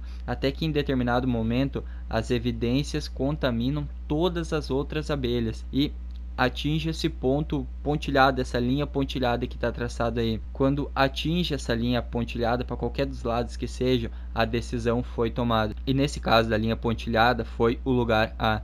Ou seja, mais abelhas tomaram a decisão para o lugar A. E não é imediato, não é instantâneo. Uma abelha chegou e falou e pum, todas as abelhas decidiram juntas e foram para lá. Não é assim. Não é assim com a gente, não é assim com ninguém. A abelha realmente precisa fazer um processo de convencimento e esse tempo é determinante para isso. Então existe um processo que ela vai fazendo a sua dança e o jeito que ela convence as outras é a dança. E quando a gente fala, obviamente, dos nossos neurônios e o paralelo é das abelhas para os nossos neurônios, existe uma ampla similaridade das características de cognição dos neurônios no cérebro dos humanos e dos macacos, e realmente elas se parecem muito às decisões dos enxames das abelhas. Obviamente, quando a gente olha dentro do nosso cérebro, os nossos neurônios não fazem danças, eles basicamente ativam sinais nervosos. Quanto mais ativo estiver uma área do cérebro, mais ela vai ganhar de outra área do cérebro. A gente vai discutir, obviamente, cada uma dessas áreas e qual área é responsável por cada um dos aspectos do processo de tomada de decisão. E é exatamente isso que a gente vai ver de agora em diante. Mas como mensagem final do nosso processo de tomada de decisão, em grande parte é feito através do modelo difuso, que sim se assemelha ao processo de tomada de decisão dos enxames de abelhas. A diferença é que não é uma dança, é um estímulo nervoso. O estímulo de uma área específica e são várias áreas dentro do nosso cérebro fazendo esse jogo. Quanto mais estimulado estiver uma área, mais fácil, mais claro será o processo de tomada de decisão para aquela decisão que aquela área estiver sugerindo. E é exatamente isso que a gente vai ver agora. A gente vai precisar entender quais são essas áreas e o que cada área representa. E a primeira dessas áreas é o núcleo acumbente, e esse é o tema da nossa próxima aula. A gente se vê lá. E aí, Mimita na área, seja muito bem-vindo à aula, onde a gente vai falar a respeito da utilidade. A utilidade, dentro do conceito de neuroeconomia, é realmente a palavra que determina o quanto aquilo tem valor para alguém. Por isso que eu me refiro às vezes como valor percebido. E para ficar claro o que determina a liberação, a explosão de dopamina dentro de uma pessoa, vamos ver agora um teste. Um teste que foi feito dessa maneira mesmo, sem cores, porque não é a ideia que a cor influencie, e sim somente o formato do carro. E o experimento consistia em mostrar sequencialmente exatamente essas fotos. Porém, uma a cada vez em ordens completamente aleatórias para a ordem não influenciar, para não ser uma coisa que tivesse o impacto do carro anterior. Então, a gente está vendo exatamente as fotos que as pessoas receberam e na sequência tu vai ver os gráficos exatamente como os que foram resultado do experimento. Não fui eu que fiz o gráfico, eu trouxe exatamente o gráfico para trazer o experimento completo para ti, para tu poder olhar e tirar tuas próprias conclusões. Na sequência dessas fotos que foram mostradas para as pessoas, independente da ordem, o engraçado foi que sempre o carro esportivo era o carro que mais estimulava a dopamina nas pessoas. As pessoas olhavam para os carros esportivos e sempre tinham um estímulo muito mais forte do que qualquer outro carro, inclusive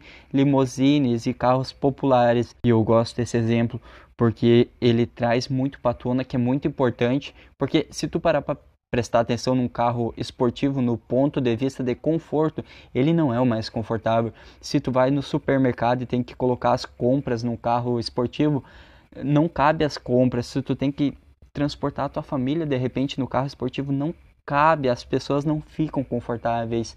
Agora, por que, que ele é tão prazeroso? Por que, que as pessoas associam tanto prazer com um carro esportivo? Isso acontece porque a comunicação, o marketing, a sociedade moldou o que é prazer para as pessoas, ou seja, a comunicação molda sim o que é prazer para as outras pessoas, tanto quanto o marketing quanto a persuasão. Ou seja, com a técnica correta, tu consegue ativar o cérebro da outra pessoa e criar esse valor percebido. A gente vai entender um pouco mais disso no detalhe, mas isso é importante. Tu pode fazer a pessoa achar que um carro que não cabe a família dela inteira, que não cabe as compras, que vai ficar raspando nas lombadas, nos buracos que estão na rua. E isso dá um enorme prazer, porque o carro é mais bonito, porque qualquer motivo que seja, as pessoas criaram essa associação. E agora quando a gente olha o gráfico do real estímulo de quanto de intensidade foi atribuído para cada um dos carros, dos tipos de carro, fica evidente que o núcleo accumbens foi estimulado muito mais forte para os carros esportivos. A limousine, por exemplo, nem estimulou o núcleo accumbens. E os carros pequenos, os populares, tiraram o ânimo da pessoa. Ela olha para aquilo, ela não vê nada de aspiracional, ela não conecta com aquilo, ela não quer aquilo. E na sequência, as pessoas tiveram que dar uma nota para cada um dos carros, de 1 até 5. E os carros esportivos tiveram a média muito mais alta, ou seja, a média que é uma decisão, decida qual é a nota que tu vai dar. Se tu estimula o núcleos accumbens da pessoa, ela dá uma nota maior, ou seja, núcleos accumbens estimulado, nota maior para aquele carro, para o carro esportivo.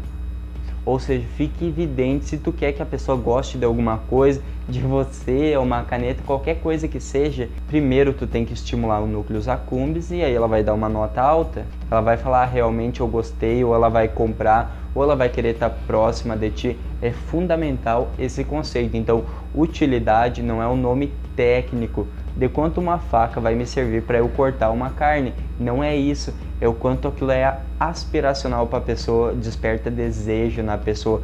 E os desejos, guarde esse ponto, os desejos são influenciados influenciados pela sua comunicação, pela comunicação que existe na televisão, pelos anúncios, pelo marketing das empresas. O que tu vai aprender é aprender a estimular desejos nas pessoas.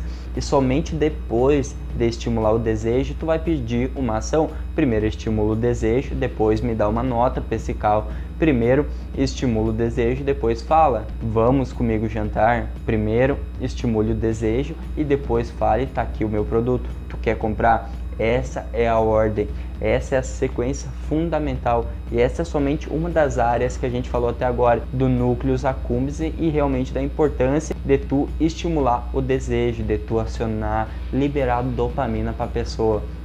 E voltando agora para dentro do conceito de utilidade da neuroeconomia, o que de fato é uma coisa útil, o que de fato tem utilidade, contém valor percebido para alguém. Primeiro ponto, é a utilidade prevista ou antecipada, que é a consideração sobre benefícios futuros. Mesmo que a pessoa não vivencie aquilo no momento presente, ela já sabe que no futuro ela tem uma probabilidade muito grande de ter aquele prazer, e isso já faz a liberação da dopamina, por isso que está dentro do conceito de utilidade.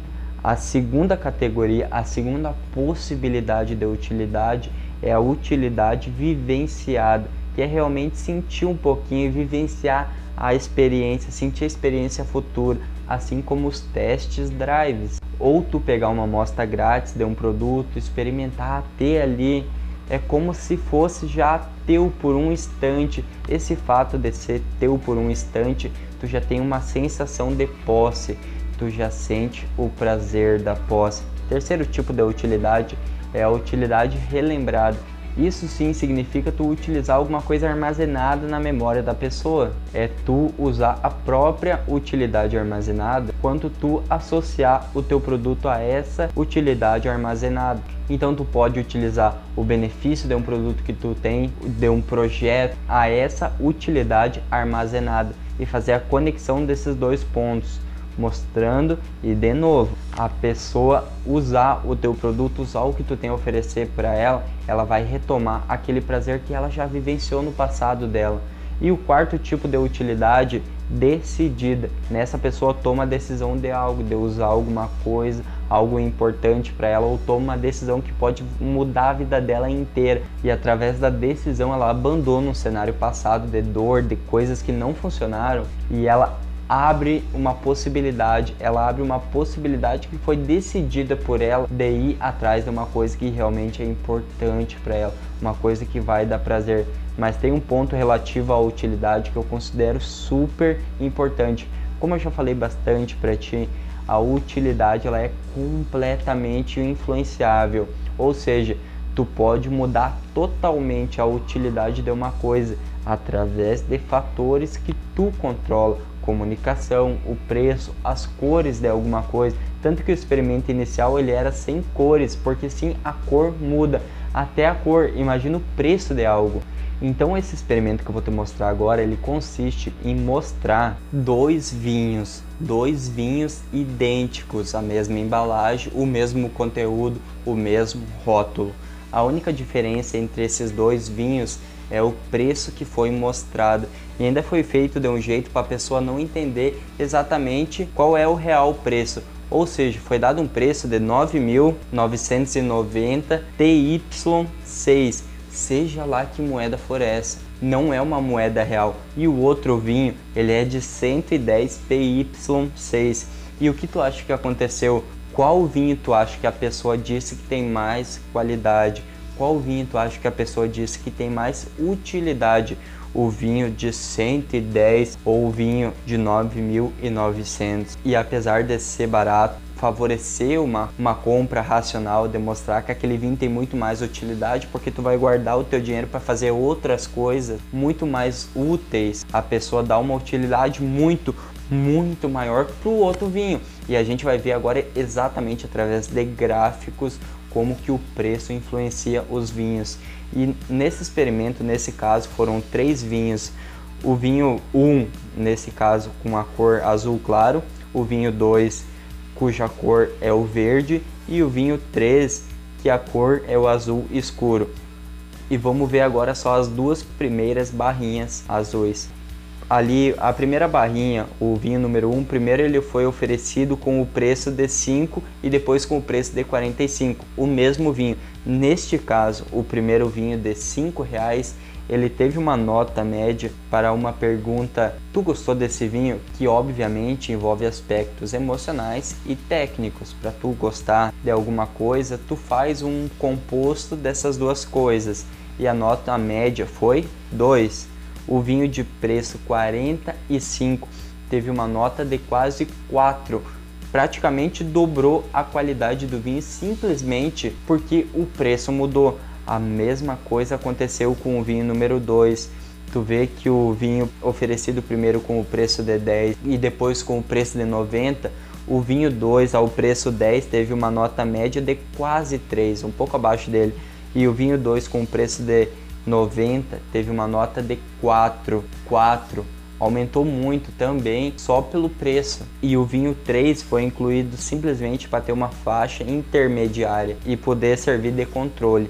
Até agora a gente viu o aspecto emocional e técnico, porque foi feita uma pergunta: tu gostou desse vinho? Gostar de alguma coisa faz com que tu avalie todos os elementos que estão à tua disposição para tu emitir um parecer. Agora, quando faz uma pergunta puramente técnica, puramente técnica, o vinho 1, as duas primeiras barras do gráfico de baixo, as duas barras azu azuis ali do, do vinho 1, elas mostram que tanto um vinho de 5 quanto um de 45 tem a mesma intensidade. Ou seja, se te pergunto esse vinho tem intensidade mais forte que o outro, as pessoas vão achar que tem a intensidade igual, porque as pessoas não colocaram aspecto emocional disso. Não existe emoção para dizer, ah, ele é mais intenso que o outro.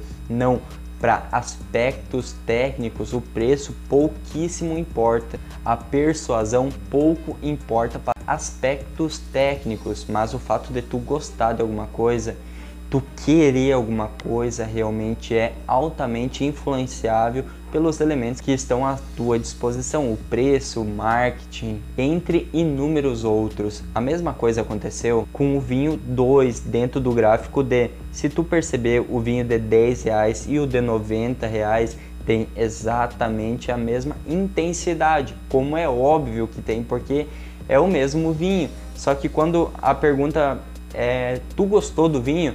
A pessoa gosta mais do vinho de 90. Como isso ser o mesmo vinho? Então tu percebe claramente que o que estimula o cérebro, o que estimula o núcleos accumbens não é o aspecto técnico. Pelo amor de Deus, não faça o maior erro da persuasão. Eu fico repetindo ele. Esqueça os aspectos técnicos. Tu vai usar ele só no final para endossar e obviamente a gente vai discutir tudo isso adiante, mas eu quero só mostrar através de gráficos, se só a minha fala não justifica, eu trago aqui o fato que comprova isso. Os aspectos técnicos ficam para depois e novamente vamos analisar o quanto é estimulado o cérebro da pessoa de acordo com cada um dos vinhos. Então, olha o gráfico A. O gráfico A mostra claramente que o cérebro é muito mais estimulado com o vinho de 45.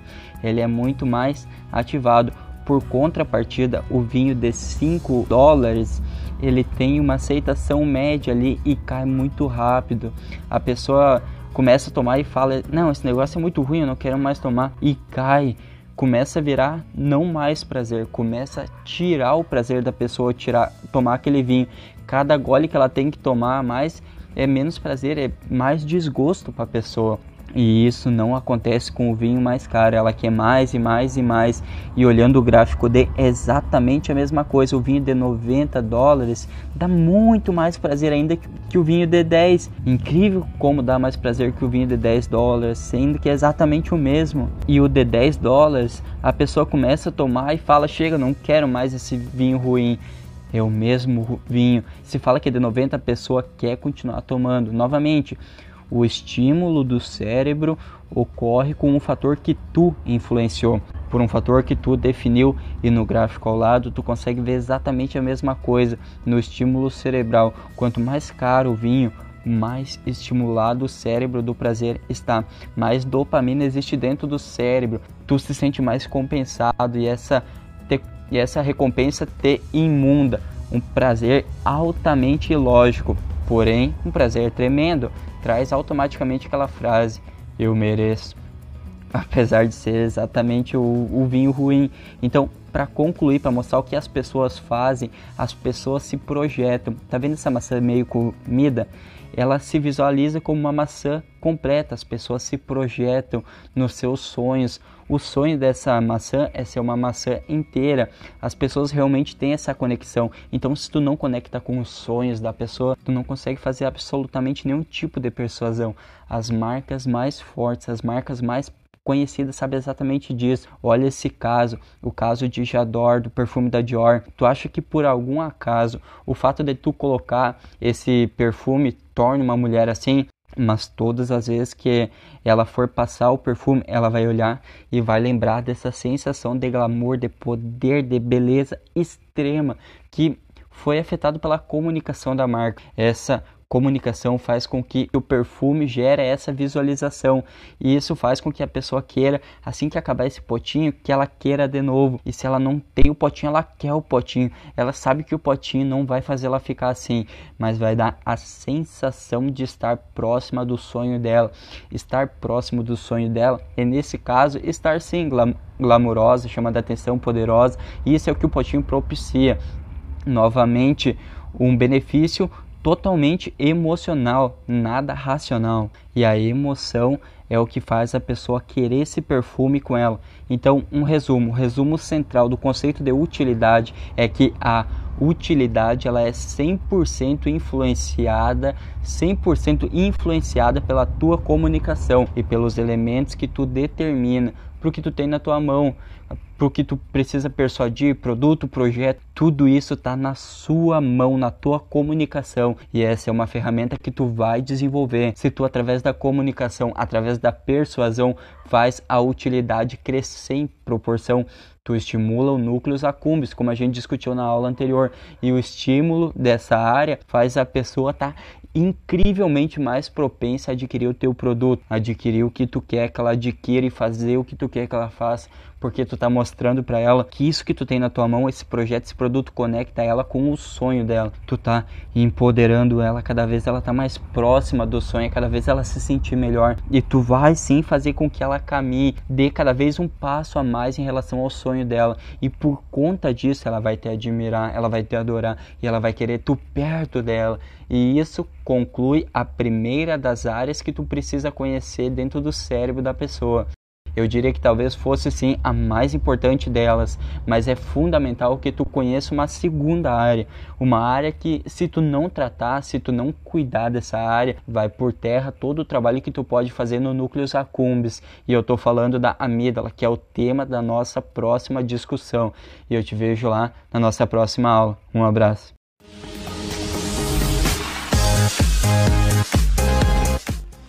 E aí, Mimita na área, seja muito bem-vindo a essa aula que a gente vai falar a respeito da segunda área importantíssima também para o processo de tomada de decisão. A primeira área a gente já discutiu bastante, é o núcleos accumbens, e a segunda área é a amígdala, é uma pequena, mas importantíssima porção do nosso cérebro. Ela está envolvida em diversos aspectos importantes para a nossa sobrevivência a principal é a resposta ao medo e resposta a emoções negativas. Ela é fundamental para a autopreservação da espécie, para ser o centro identificador de perigo, gera medo, gera ansiedade e colocar a gente ou qualquer animal em situação de alerta, aprontando-se para fugir ou até para lutar. Coloca a gente no estado de alerta.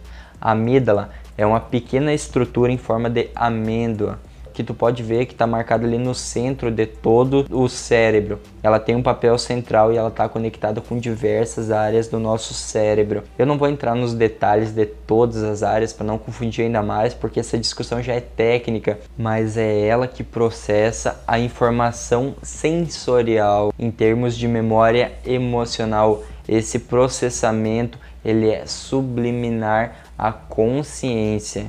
Então, ainda que seja controlado pelo cérebro, ele promove uma resposta cognitiva comportamental que tem em conta o registro emocional de experiências prévias. O que, que eu quero dizer com todo esse mundaréu de informações? Que todas as experiências para gente que no passado deram algum tipo de dor, de medo, de coisas que não foram boas para gente, são armazenadas na amígdala.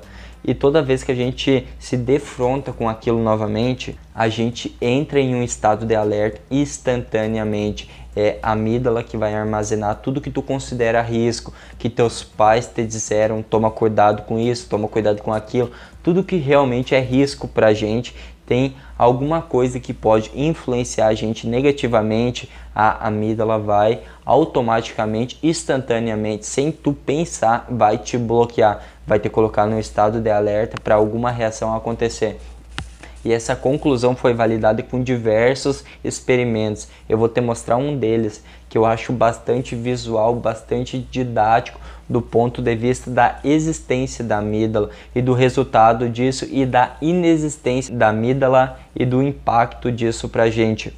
Foi extraído experimentalmente a amígdala de um animal. O animal se torna dócil.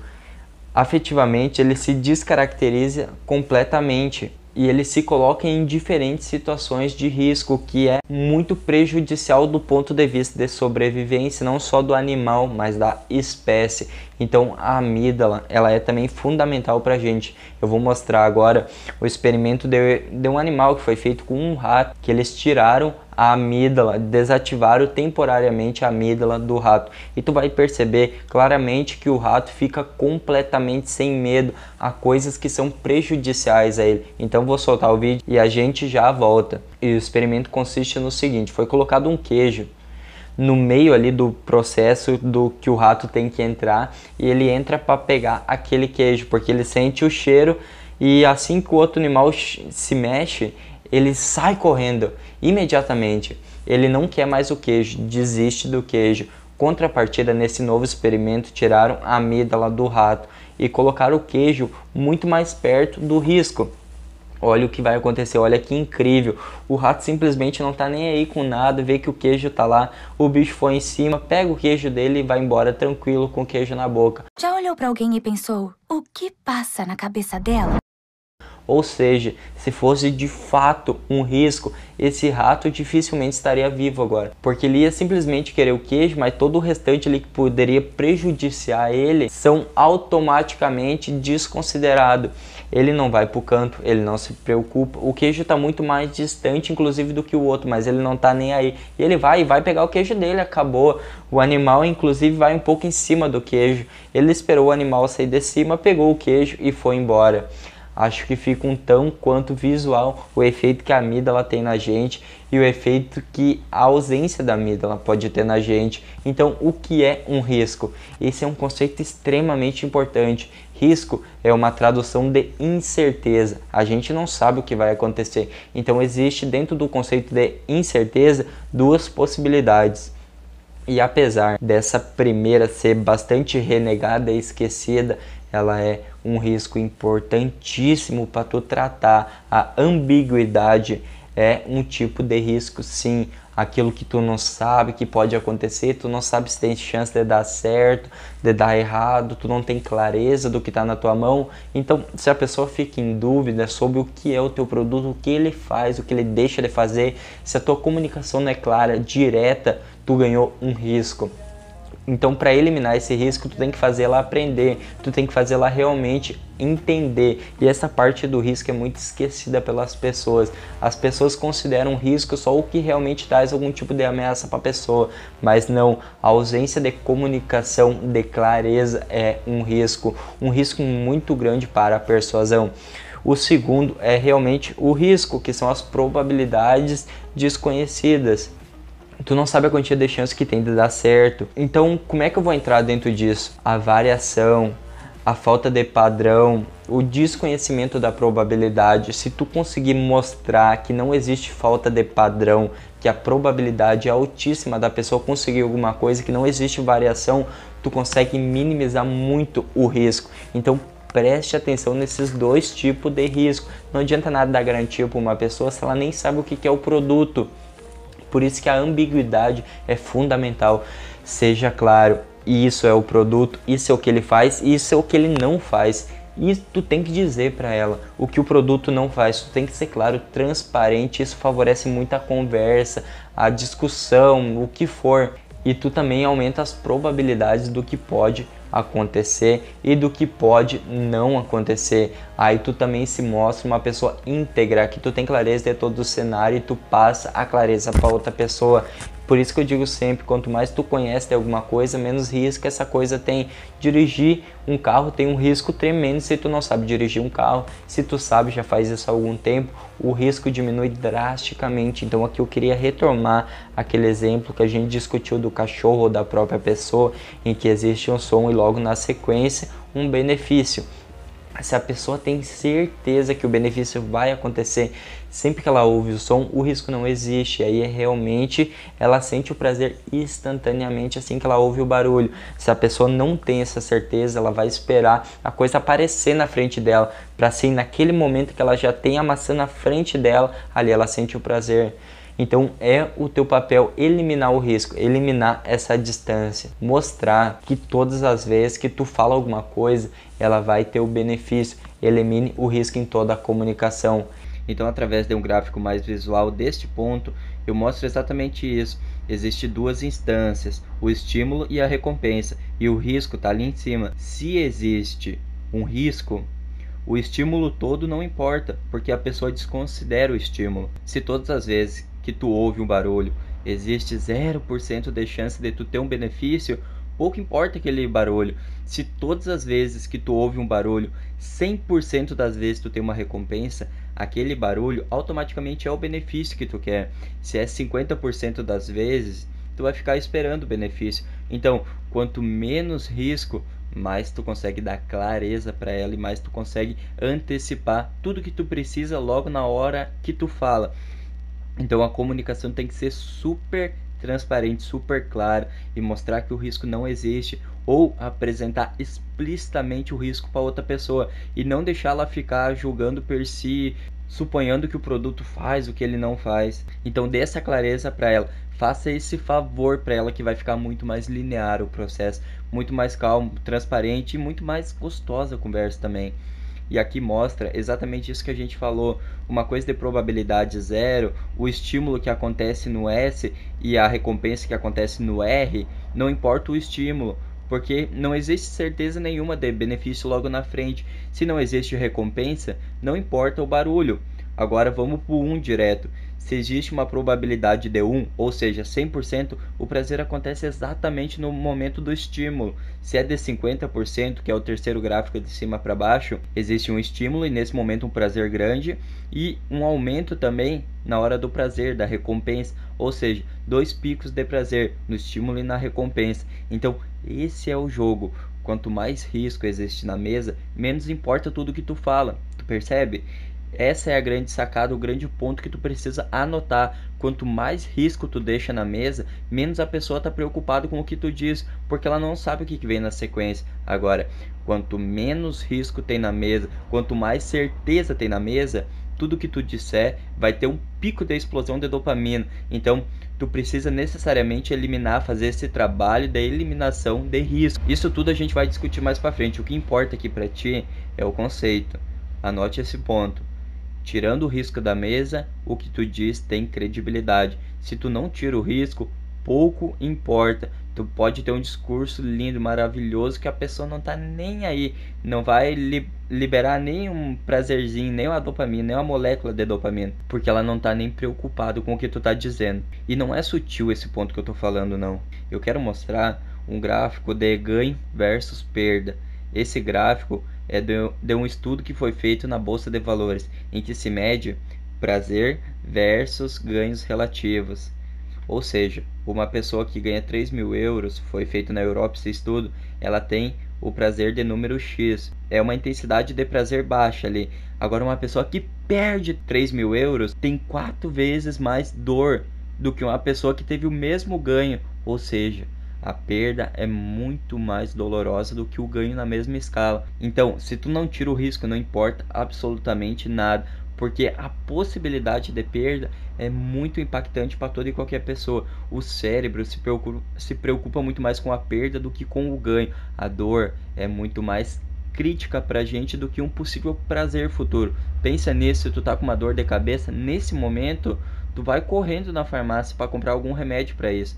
Agora, se tu quer ter um conforto, o prazer de ter o remédio em casa para um dia que eventualmente que tu tem uma dor de cabeça, tu vai se deslocar rapidamente para ir comprar esse remédio? Não, uma hora tu vai. Eventualmente é possível até tu esquecer, porque esse conforto, esse prazer de ter o remédio em casa não te move tanto quanto a dor. A dor sempre é mais forte no ato de mobilização do cérebro. Então, como resumo de tudo isso que a gente discutiu, eu quero deixar três caminhos para ti. O objetivo é tu trabalhar o risco. Primeiro caminho, não esconder. Explica todos os riscos para a pessoa. Como é que tu pode fazer isso? Tu pode fazer um test drive, dar uma amostra grátis, tem um provador de roupa, tu pode dar algumas aulas gratuitas do teu curso e a pessoa vai se sentir bem, não vai se sentir risco, ela já viu que aquilo serve para ela. Por isso que é bacana comprar roupa, porque tu já sabe que vai ser prazeroso. Quando tu compra pela internet, tu fica com aquele receio, será que vai chegar exatamente aquilo que eu quero? Será que vai funcionar? Ela é bonita, mas será que é bonita em mim? Tu não sabe, tu fica com risco. E esse risco ele é aflitivo, angustia as pessoas. Inclusive, essa é uma das maiores objeções das pessoas na internet. Elas veem o produto, sabem que funcionou para muitas pessoas, mas ela fica com a dúvida: será que funciona para mim? Então, tu tem que responder especificamente para a pessoa, para tua persona. Então, acabe com a ambiguidade. Diga, o produto não faz isso, não serve para aquilo, porém, para isso ele é ótimo. Seja 100% transparente, esse é o primeiro ponto. O segundo é reduza o risco da compra. Como é que tu faz isso?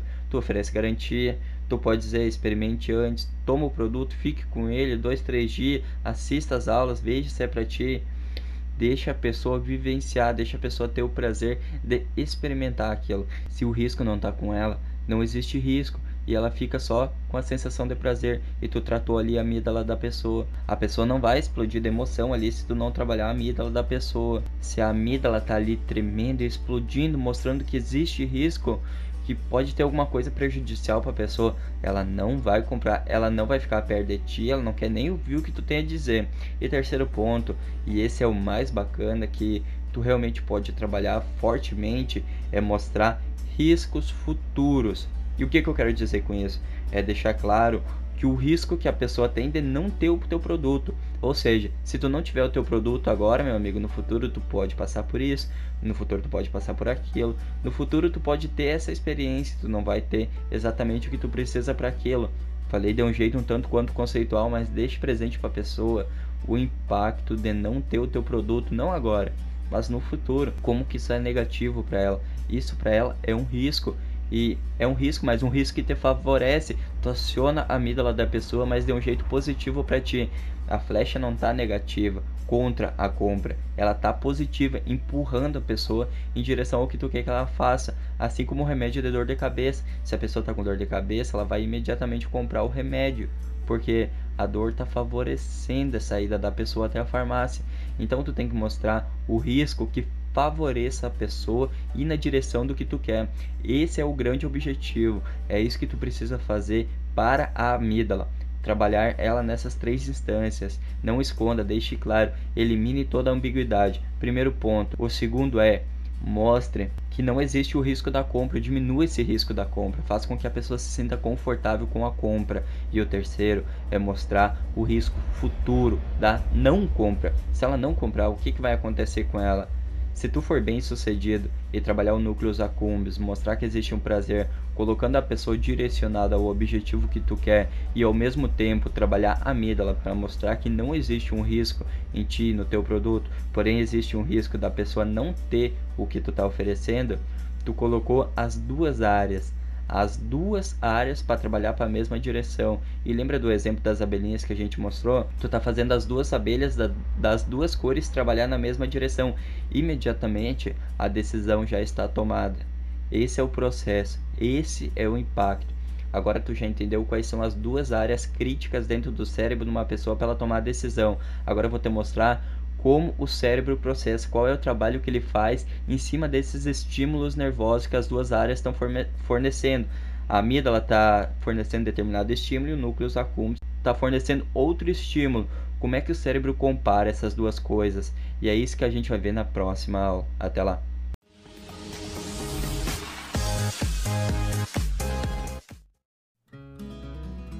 E aí, Mimi tá na área, seja muito bem-vindo a essa aula, onde a gente vai falar a respeito do orbital frontal cortex, ou córtex orbitofrontal. É o lugar onde a decisão de fato acontece, onde a equação final que faz um comparativo entre as duas outras áreas que a gente discutiu, a amígdala e o núcleo accumbens, e faz uma decisão acontecer com base comparativa entre essas duas outras áreas, o córtex orbitofrontal é uma parte essencial do nosso cérebro.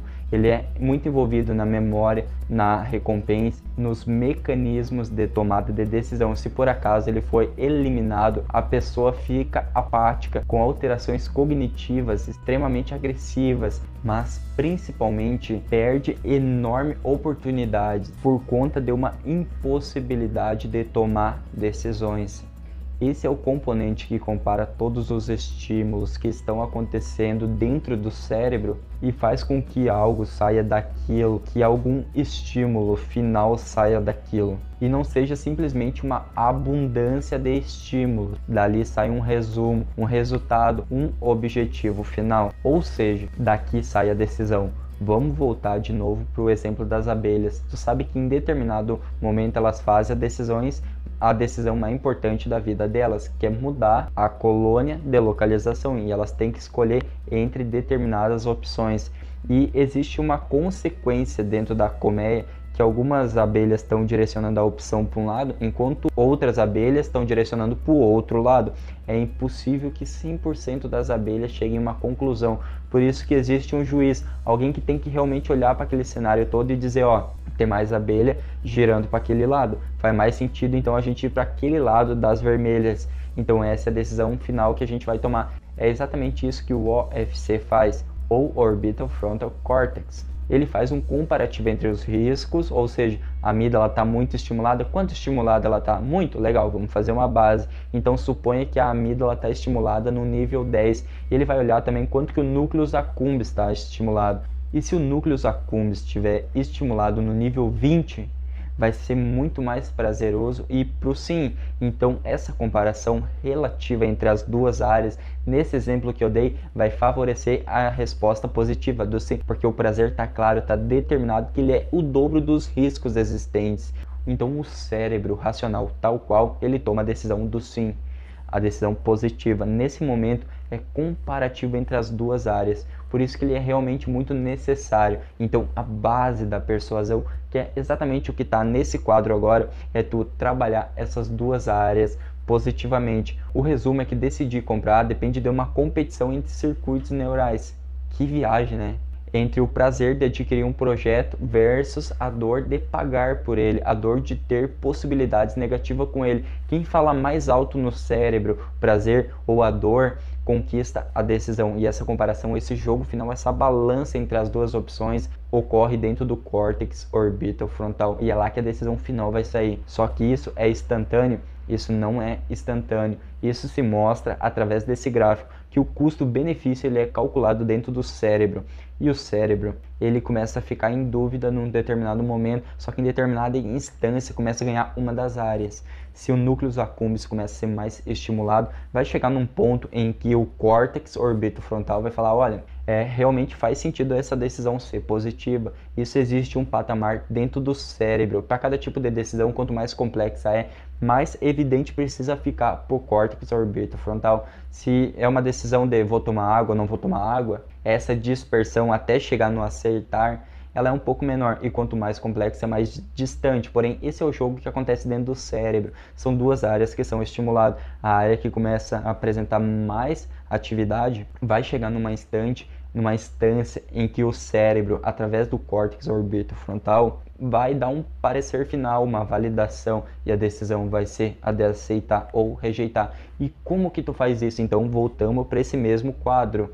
Então, basicamente, agora tu já entendeu que tu precisa trabalhar essas duas áreas. Primeiro, núcleo acumbente, deixando claras possibilidades novas que se abrem, os benefícios, a conexão de tudo que tu tem versus o sonho da pessoa, ou seja, ela realmente se aproxima mais do sonho, ela se torna uma pessoa que realmente ela quer ser, e isso ativa muito fortemente no núcleo acumbente. A gente vai discutir muito como a gente faz isso com profundidade, de um jeito sutil, porém muito forte, poderosíssimo, a pessoa fica encantada e tu fazer o núcleo accumbente dela explodir de emoção e dopamina ser liberada para todos os lados. Em contrapartida, tu tem também que trabalhar a amígdala, todos os riscos, deixar claro que o produto faz. A comunicação tem que ser muito assertiva e mostrar que não tem risco. E mais do que isso, tu tem que fazer ficar claro para ela que existe sim um risco, mas o risco é ela não ter o produto, não ter o seu serviço, não ter tudo lá, ela não ter o teu projeto, ela não ter a tua ideia. Se tu deixar claro isso, tu tem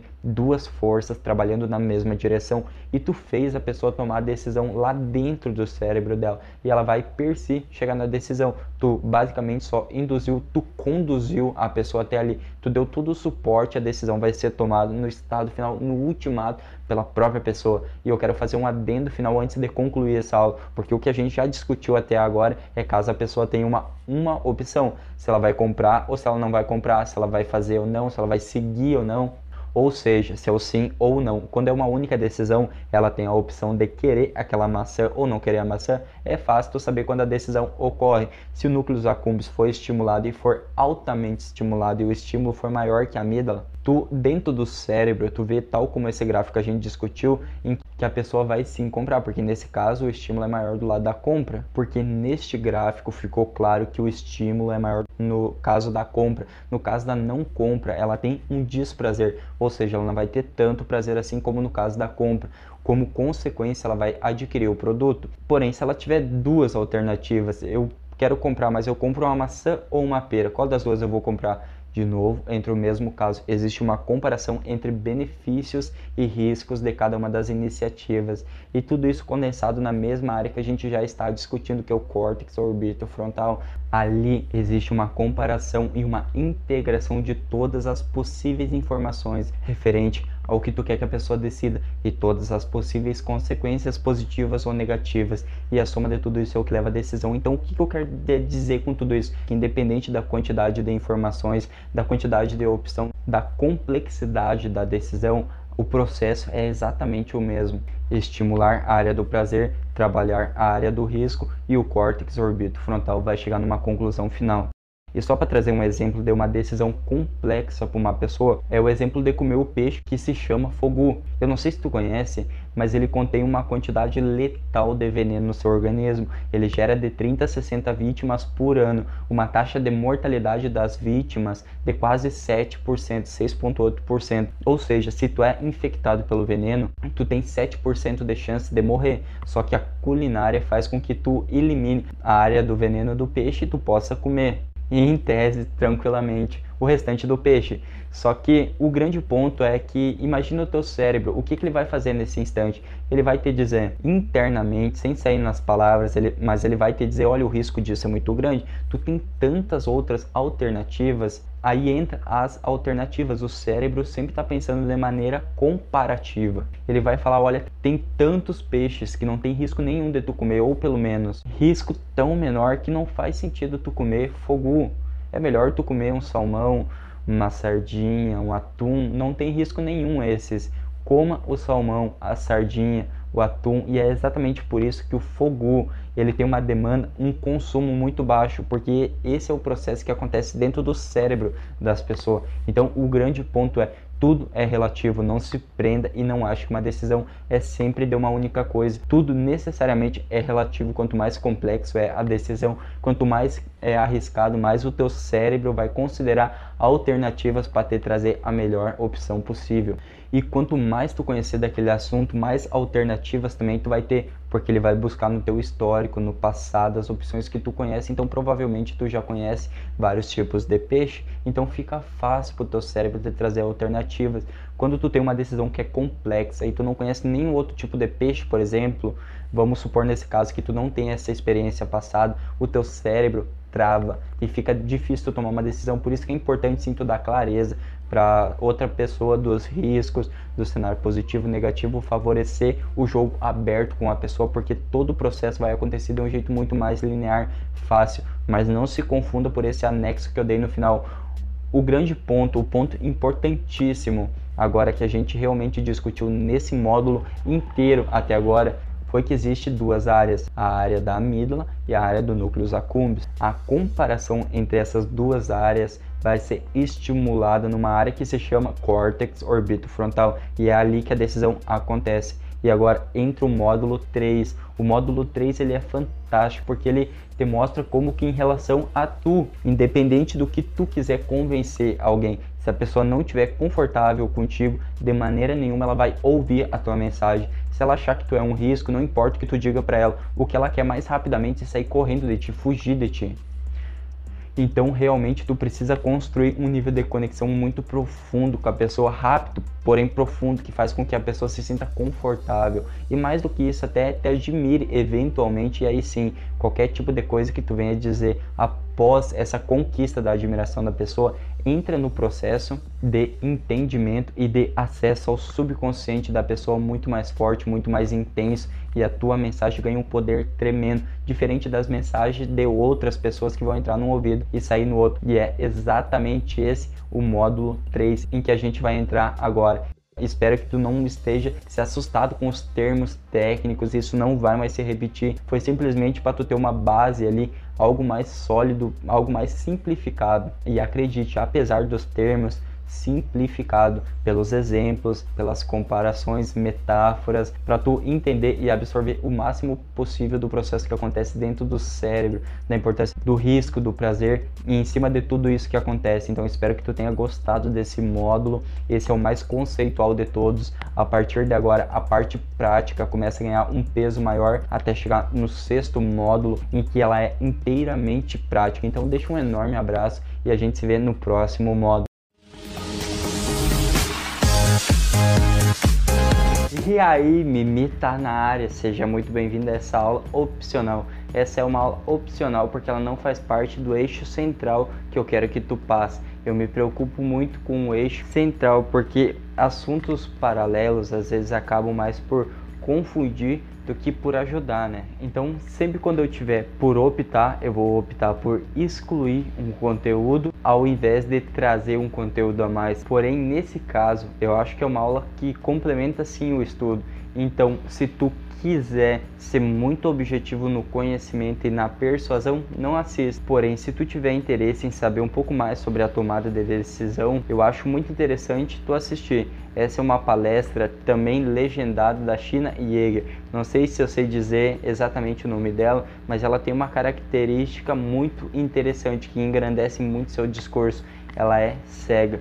E é muito interessante pensar como o processo de decisão pode ocorrer sem o estímulo mais usado pelo ser humano, que é a visão. E é uma conversa bastante interessante, ela vai estudar como a gente faz as escolhas e como que a gente se sente em relação às escolhas feitas, desde escolhas simples a triviais, entre escolher entre dois refrigerantes como Coca-Cola e Pepsi, até escolhas mais profundas. Ela vai dividir um pouco também da sua pesquisa, que ela tem descoberto algumas atitudes muito surpreendentes de como que a gente toma decisões. Então, se tu quiser ter esse complemento, esse conteúdo adicional para realmente entender como a decisão ela é tomada, que é um assunto realmente apaixonante, eu vou deixar rodar essa palestra agora. Um último aviso aqui, talvez uh, eu vou deixar o link para tu ir no YouTube, lá tu coloca, clica nos três pontinhos em cima e coloca a legenda em português.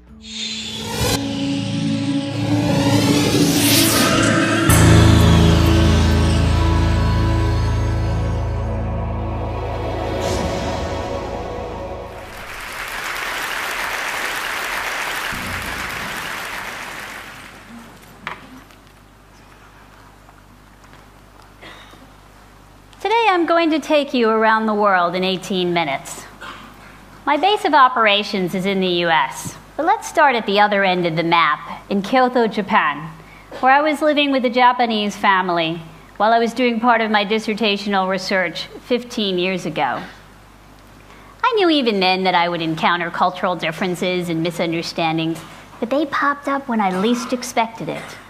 On my first day, I went to a restaurant and I ordered a cup of green tea with sugar.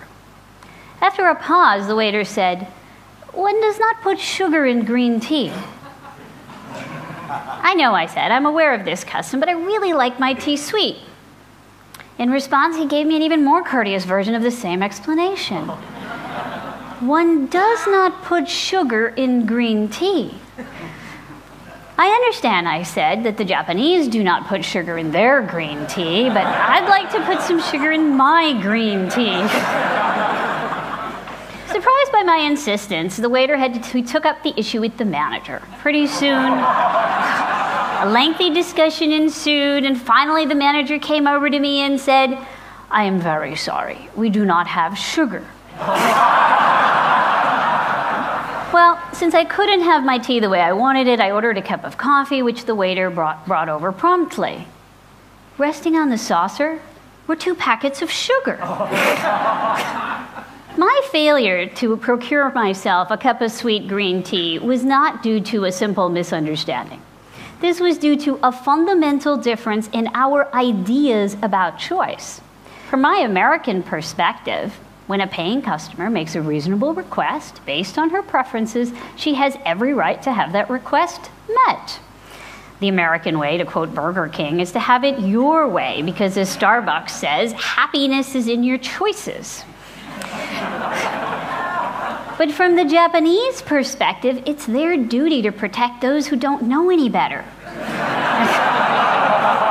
in this case, the ignorant gaijin for making the wrong choice. Let's face it, the way I wanted my tea was inappropriate according to cultural standards, and they were doing their best to help me save face.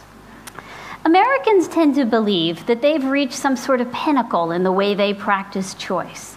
They think that choice is seen through the American lens best fulfills an innate and universal desire for choice in all humans. Unfortunately, these beliefs are based on assumptions that don't always hold true in many countries, in many cultures. At times, they don't even hold true at America's own borders. I'd like to discuss some of these assumptions and the problems associated with them. As I do so, I hope you'll start thinking about some of your own assumptions and how they were shaped by your backgrounds. First assumption if a choice affects you, then you should be the one to make it. This is the only way to ensure that your preferences and interests will be most fully accounted for. It is essential for success. In America, the primary locus of choice is the individual. People must choose for themselves, sometimes sticking to their guns regardless of what other people want or recommend. It's called being true to yourself. But do all individuals benefit from taking such an approach to choice? Mark Lipper and I did a series of studies in which we sought the answer to this very question. In one study, which we ran in Japantown, San Francisco, we brought seven to nine year old Anglo and Asian American children into the laboratory and we divided them up into three groups. The first group came in and they were greeted by Miss Smith, who showed them six big piles of anagram puzzles. The kids got to choose which pile of anagrams they would like to do, and they even got to choose which marker they would write their answers with. When the second group of children came in, they were brought to the same room, shown the same anagrams, but this time Miss Smith told them which anagrams to do and which markers to write their answers with. Now, when the third group came in, they were told that their anagrams and their markers had been chosen by their mothers. In reality, the kids who were told what to do, whether by Miss Smith or their mothers, were actually given the very same activity which their counterparts in the first group had freely chosen. With this procedure, we were able to ensure that the kids across the three groups all did the same activity, making it easier for us to compare performance. Such small differences in the way we administered the activity yielded striking differences in how well they performed. Anglo Americans, they did two and a half times more anagrams when they got to choose them, as compared to when it was chosen for them by Miss Smith or their mothers. It didn't matter who did the choosing. If the task was dictated by another, their performance suffered. In fact, some of the kids were visibly embarrassed when they were told that their mothers had been consulted. One girl named Mary said, you asked my mother? In contrast, Asian American children performed best when they believed their mothers had made the choice. Second best when they chose for themselves, and least well when it had been chosen by Miss Smith. A girl named Natsumi even approached Miss Smith as she was leaving the room and tugged on her skirt and asked, Could you please tell my mommy I did it just like she said? The first generation children were strongly influenced by their immigrant parents' approach to choice. For them, choice was not just a way of defining and asserting their individuality, but a way to create community and harmony by deferring to the choices of people whom they trusted and respected. If they had a concept of being true to oneself, then that self most likely composed not of an individual, but of a collective. Success was just as much about pleasing key figures as it was about satisfying one's own preferences. Or you could say that the individual's preferences were shaped by the preferences of specific others. The assumption then that we do best when the individual self chooses only holds when that self is clearly divided from others. When in contrast, two or more individuals see their choices and their outcomes as intimately connected, then they may amplify one another's success by turning choosing into a collective act. To insist that they choose independently might actually compromise both their performance and their relationships. Yet that is exactly what the American paradigm demands. It leaves little room for interdependence or an acknowledgement of individual fallibility. It requires that everyone treat choice as a private and self defining act. People that have grown up in such a paradigm might find it motivating. But it is a mistake to assume that everyone thrives under the pressure of choosing alone. The second assumption, which informs the American view of choice, goes something like this the more choices you have, the more likely you are to make the best choice. So bring it on, Walmart with 100,000 different products, and Amazon with 27 million bucks, and Match.com with, what is it, 15 million date possibilities now? You will surely find the perfect match. Let's test this assumption by heading over to Eastern Europe. Here I interviewed people who were residents of formerly communist countries who had all faced the challenge of transitioning to a more democratic and capitalistic society. One of the most interesting revelations came not from an answer to a question, but from a simple gesture of hospitality. When the participants arrived for their interview, I offered them a set of drinks Coke, Diet Coke, Sprite, seven to be exact. During the very first session, which was run in Russia, one of the participants made a comment that really caught me off guard. Oh, but it doesn't matter. It's all just soda. That's just one choice. I was so struck by this comment that from then on I started to offer all the participants those seven sodas, and I asked them, How many choices are these? Again and again, they perceived these seven different sodas not as seven choices, but as one choice soda or no soda. When I put out juice and water in addition to these seven sodas, now they perceived it as only three choices juice, water, and soda.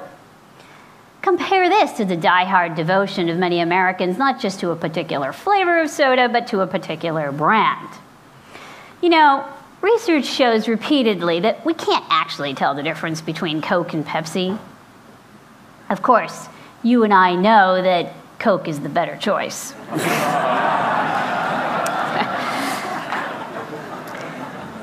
For modern Americans who are exposed to more options and more ads associated with options than anyone else in the world, choice is just as much about who they are as it is about what the product is.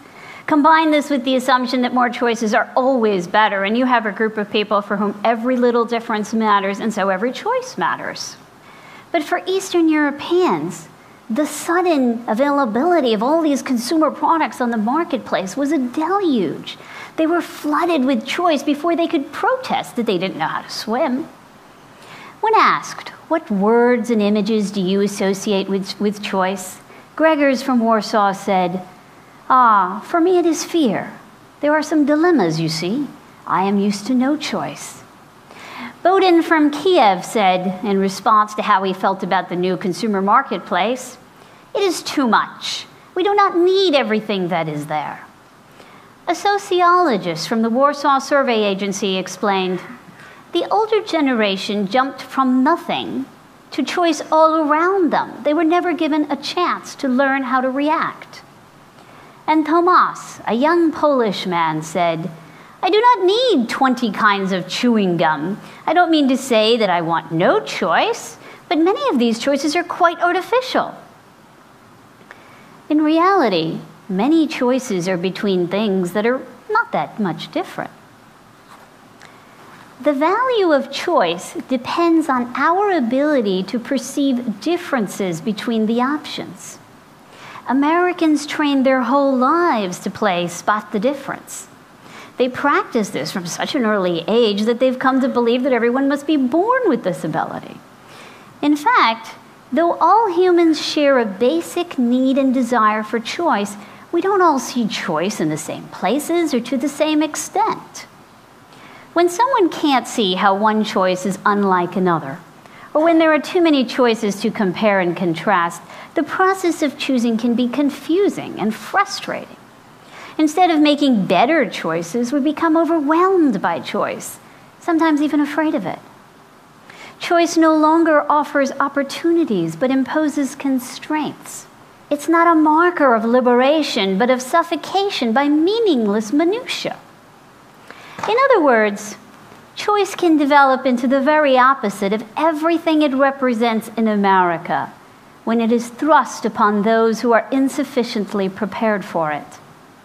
But it is not only other people in other places that are feeling the pressure of ever increasing choice. Americans themselves are discovering that unlimited choice seems more attractive in theory than in practice. We all have physical, mental, and emotional and emotional limitations that make it impossible for us to process every single choice we encounter, even in the grocery store, let alone over the course of our entire lives. A number of my studies have shown that when you give people 10 or more options when they're making a choice, they make poorer decisions, whether it be healthcare, investment, other critical areas. Yet still, many of us believe that we should make all our own choices and seek out even more of them. This brings me to the third and perhaps most problematic assumption you must never say no to choice. To examine this, let's go back to the US and then hop across the pond to France. Right outside Chicago, a young couple, Susan and Daniel Mitchell, were about to have their first baby. They'd already picked out a name for her Barbara, after her grandmother. One night, when Susan was seven months pregnant, she started to experience contractions and was rushed to the emergency room.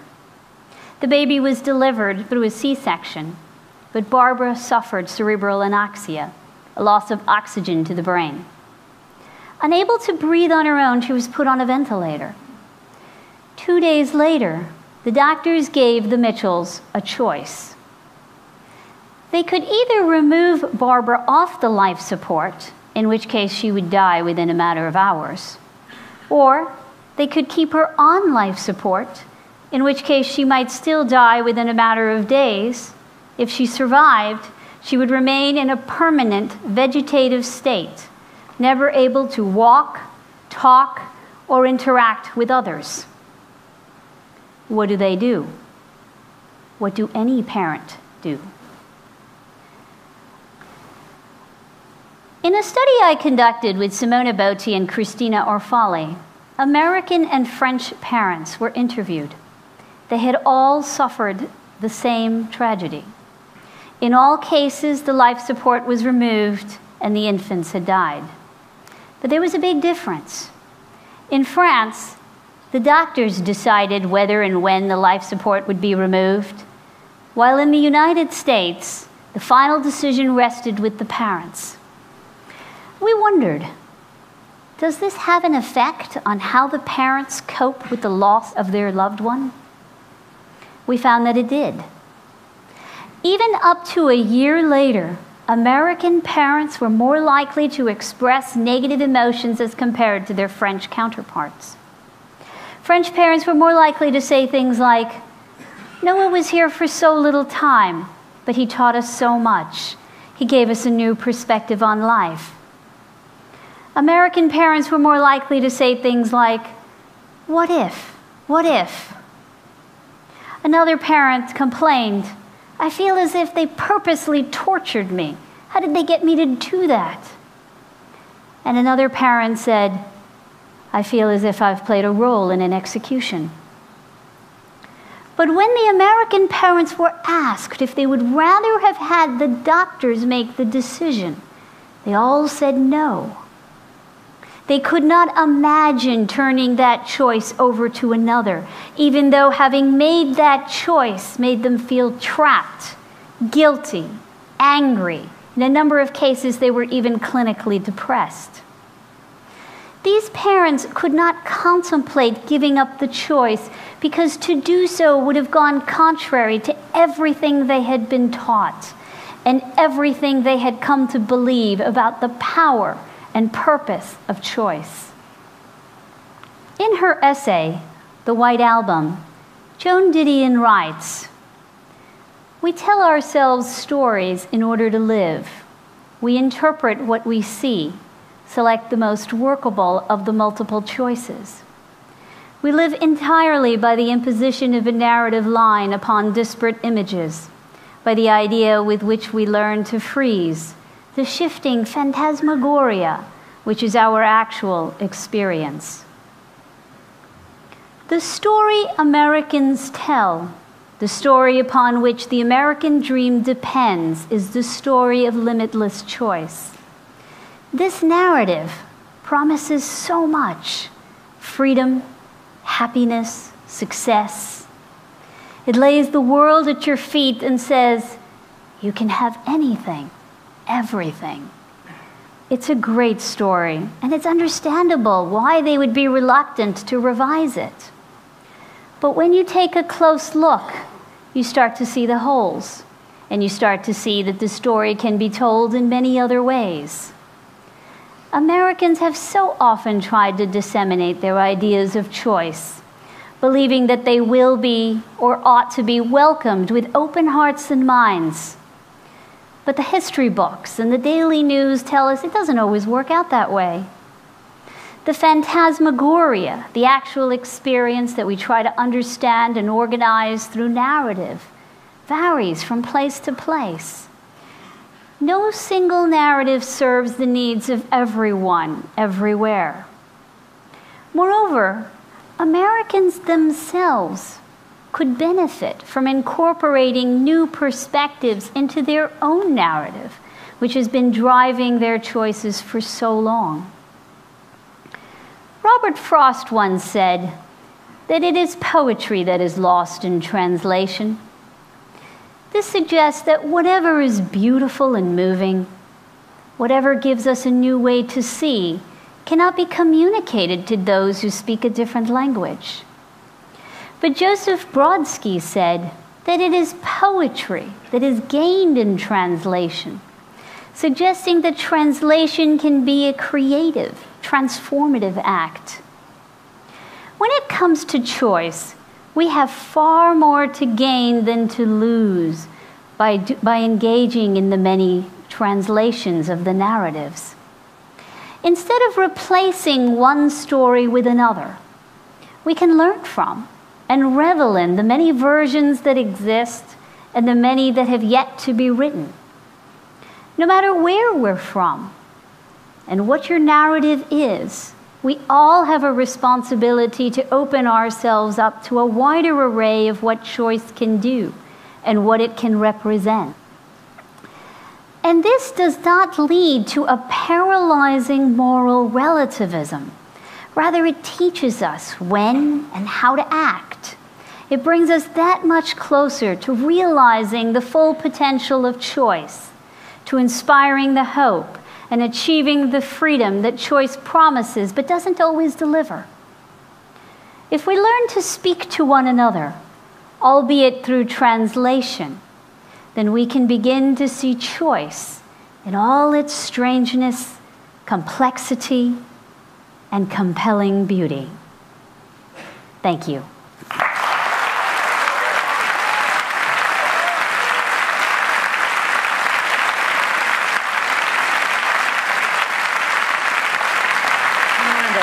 Thank you. Sheena, there is a, a detail that about your biography that we have not written in the program book, but by now it's evident to everyone in this room. You're blind. And uh, I guess one of the questions in everybody's mind is how does that influence your study of choosing? Because that's uh, an activity that for most people is as- associated with visual inputs like aesthetics and color and, uh, and so on. Well, it's funny that you should ask that because one of the things that's interesting about being blind is you actually get a different vantage point when you observe other, the way sighted people make choices. And as you just mentioned, there's lots of choices out there that are very visual these days. You know, I like, you know, as you would expect, get pretty frustrated by choices like what nail polish color to put on because I have to rely on what other people suggest, right? And I can't decide. And so one time I was in a beauty salon and I was trying to decide between two very light shades of pink. And one was called ballet slippers and the other one was called adorable. And, and so I asked these two ladies, and the one lady told me, Well, you should definitely wear ballet slippers. So, what does it look like? Well, it's a very elegant shade of pink. Okay, great. The other lady tells me to wear adorable. What does it look like? It's a glamorous shade of pink. And so I asked them, well, how, how do I tell them apart? Like, what's different about them? And they said, well, one is elegant, the other one's glamorous. Okay, we got that. And the only thing they had consensus on, well, if I had, could see them, I would clearly be able to tell them apart. and what I wondered was whether they were being affected by the name or the content of the color. So I, I decided to do a little experiment. So I brought these little these two bottles of nail polish into the laboratory and I stripped the labels off. And I brought women into the laboratory and I asked them, which one would you pick? 50% of the women accused me of playing a trick, of putting the same color nail polish in both those bottles.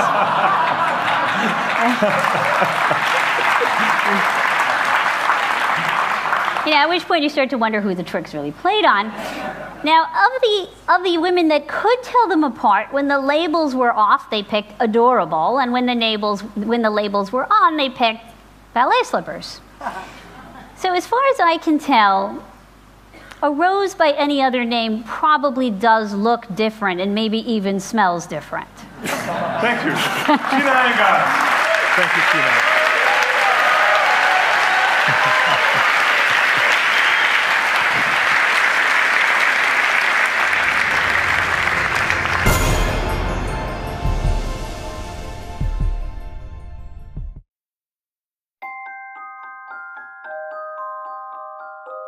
The precision of a watch is a function of its movement. For Rolex and for Hans Wilsdorf, to guarantee the precision of a timepiece, the pressing question was how to protect the movement itself from the elements, not only water, but also tiny particles of dust. In 1926, a major step was taken with the creation of the world's first waterproof and dustproof wristwatch. The Rolex Oyster was born. Over the years, subtle changes in the design continue to improve the Oyster, adding more comfort while keeping the style contemporary. And, along with style, more functions have been added. A Rolex wristwatch was the first to show the date through a small aperture on the face. It was also the first wristwatch to spell out the day of the week in full. In the early 1950s, Rolex developed professional watches whose functions went far beyond telling the time. Launched in 1953, the Submariner was the first Rolex watch guaranteed waterproof to a depth of 330 feet. Already on an incredible journey of innovation and design, Rolex decided to push the boundaries even further. In 1960, the Bathyscaphe Trieste and Rolex made history. The submersible successfully dived to 35,800 feet below the surface of the ocean. A Rolex Deep Sea Special was strapped to the outside. The development of undersea exploration led to the launching in 1967 of the Sea Dweller 2000, waterproof to a depth of 2,000 feet. In 2008, the Submariner in gold is redesigned and the case features a new unidirectional rotatable bezel with a Cerachrom disc. Fitted Fitted with the patented Rolex ringlock system, the Rolex Deep Sea safely descends to 12,800 feet.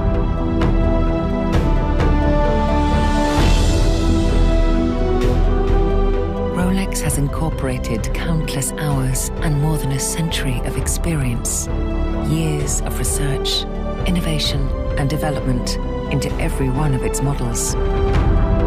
And the benefits arising from this work, including waterproofness, precision, and durability, are the result of Rolex's continuous pursuit of perfection. From the most elegant and prestigious models to the professional timepieces, all are exquisitely crafted. Piece by piece, we design and manufacture every single watch. And the story continues.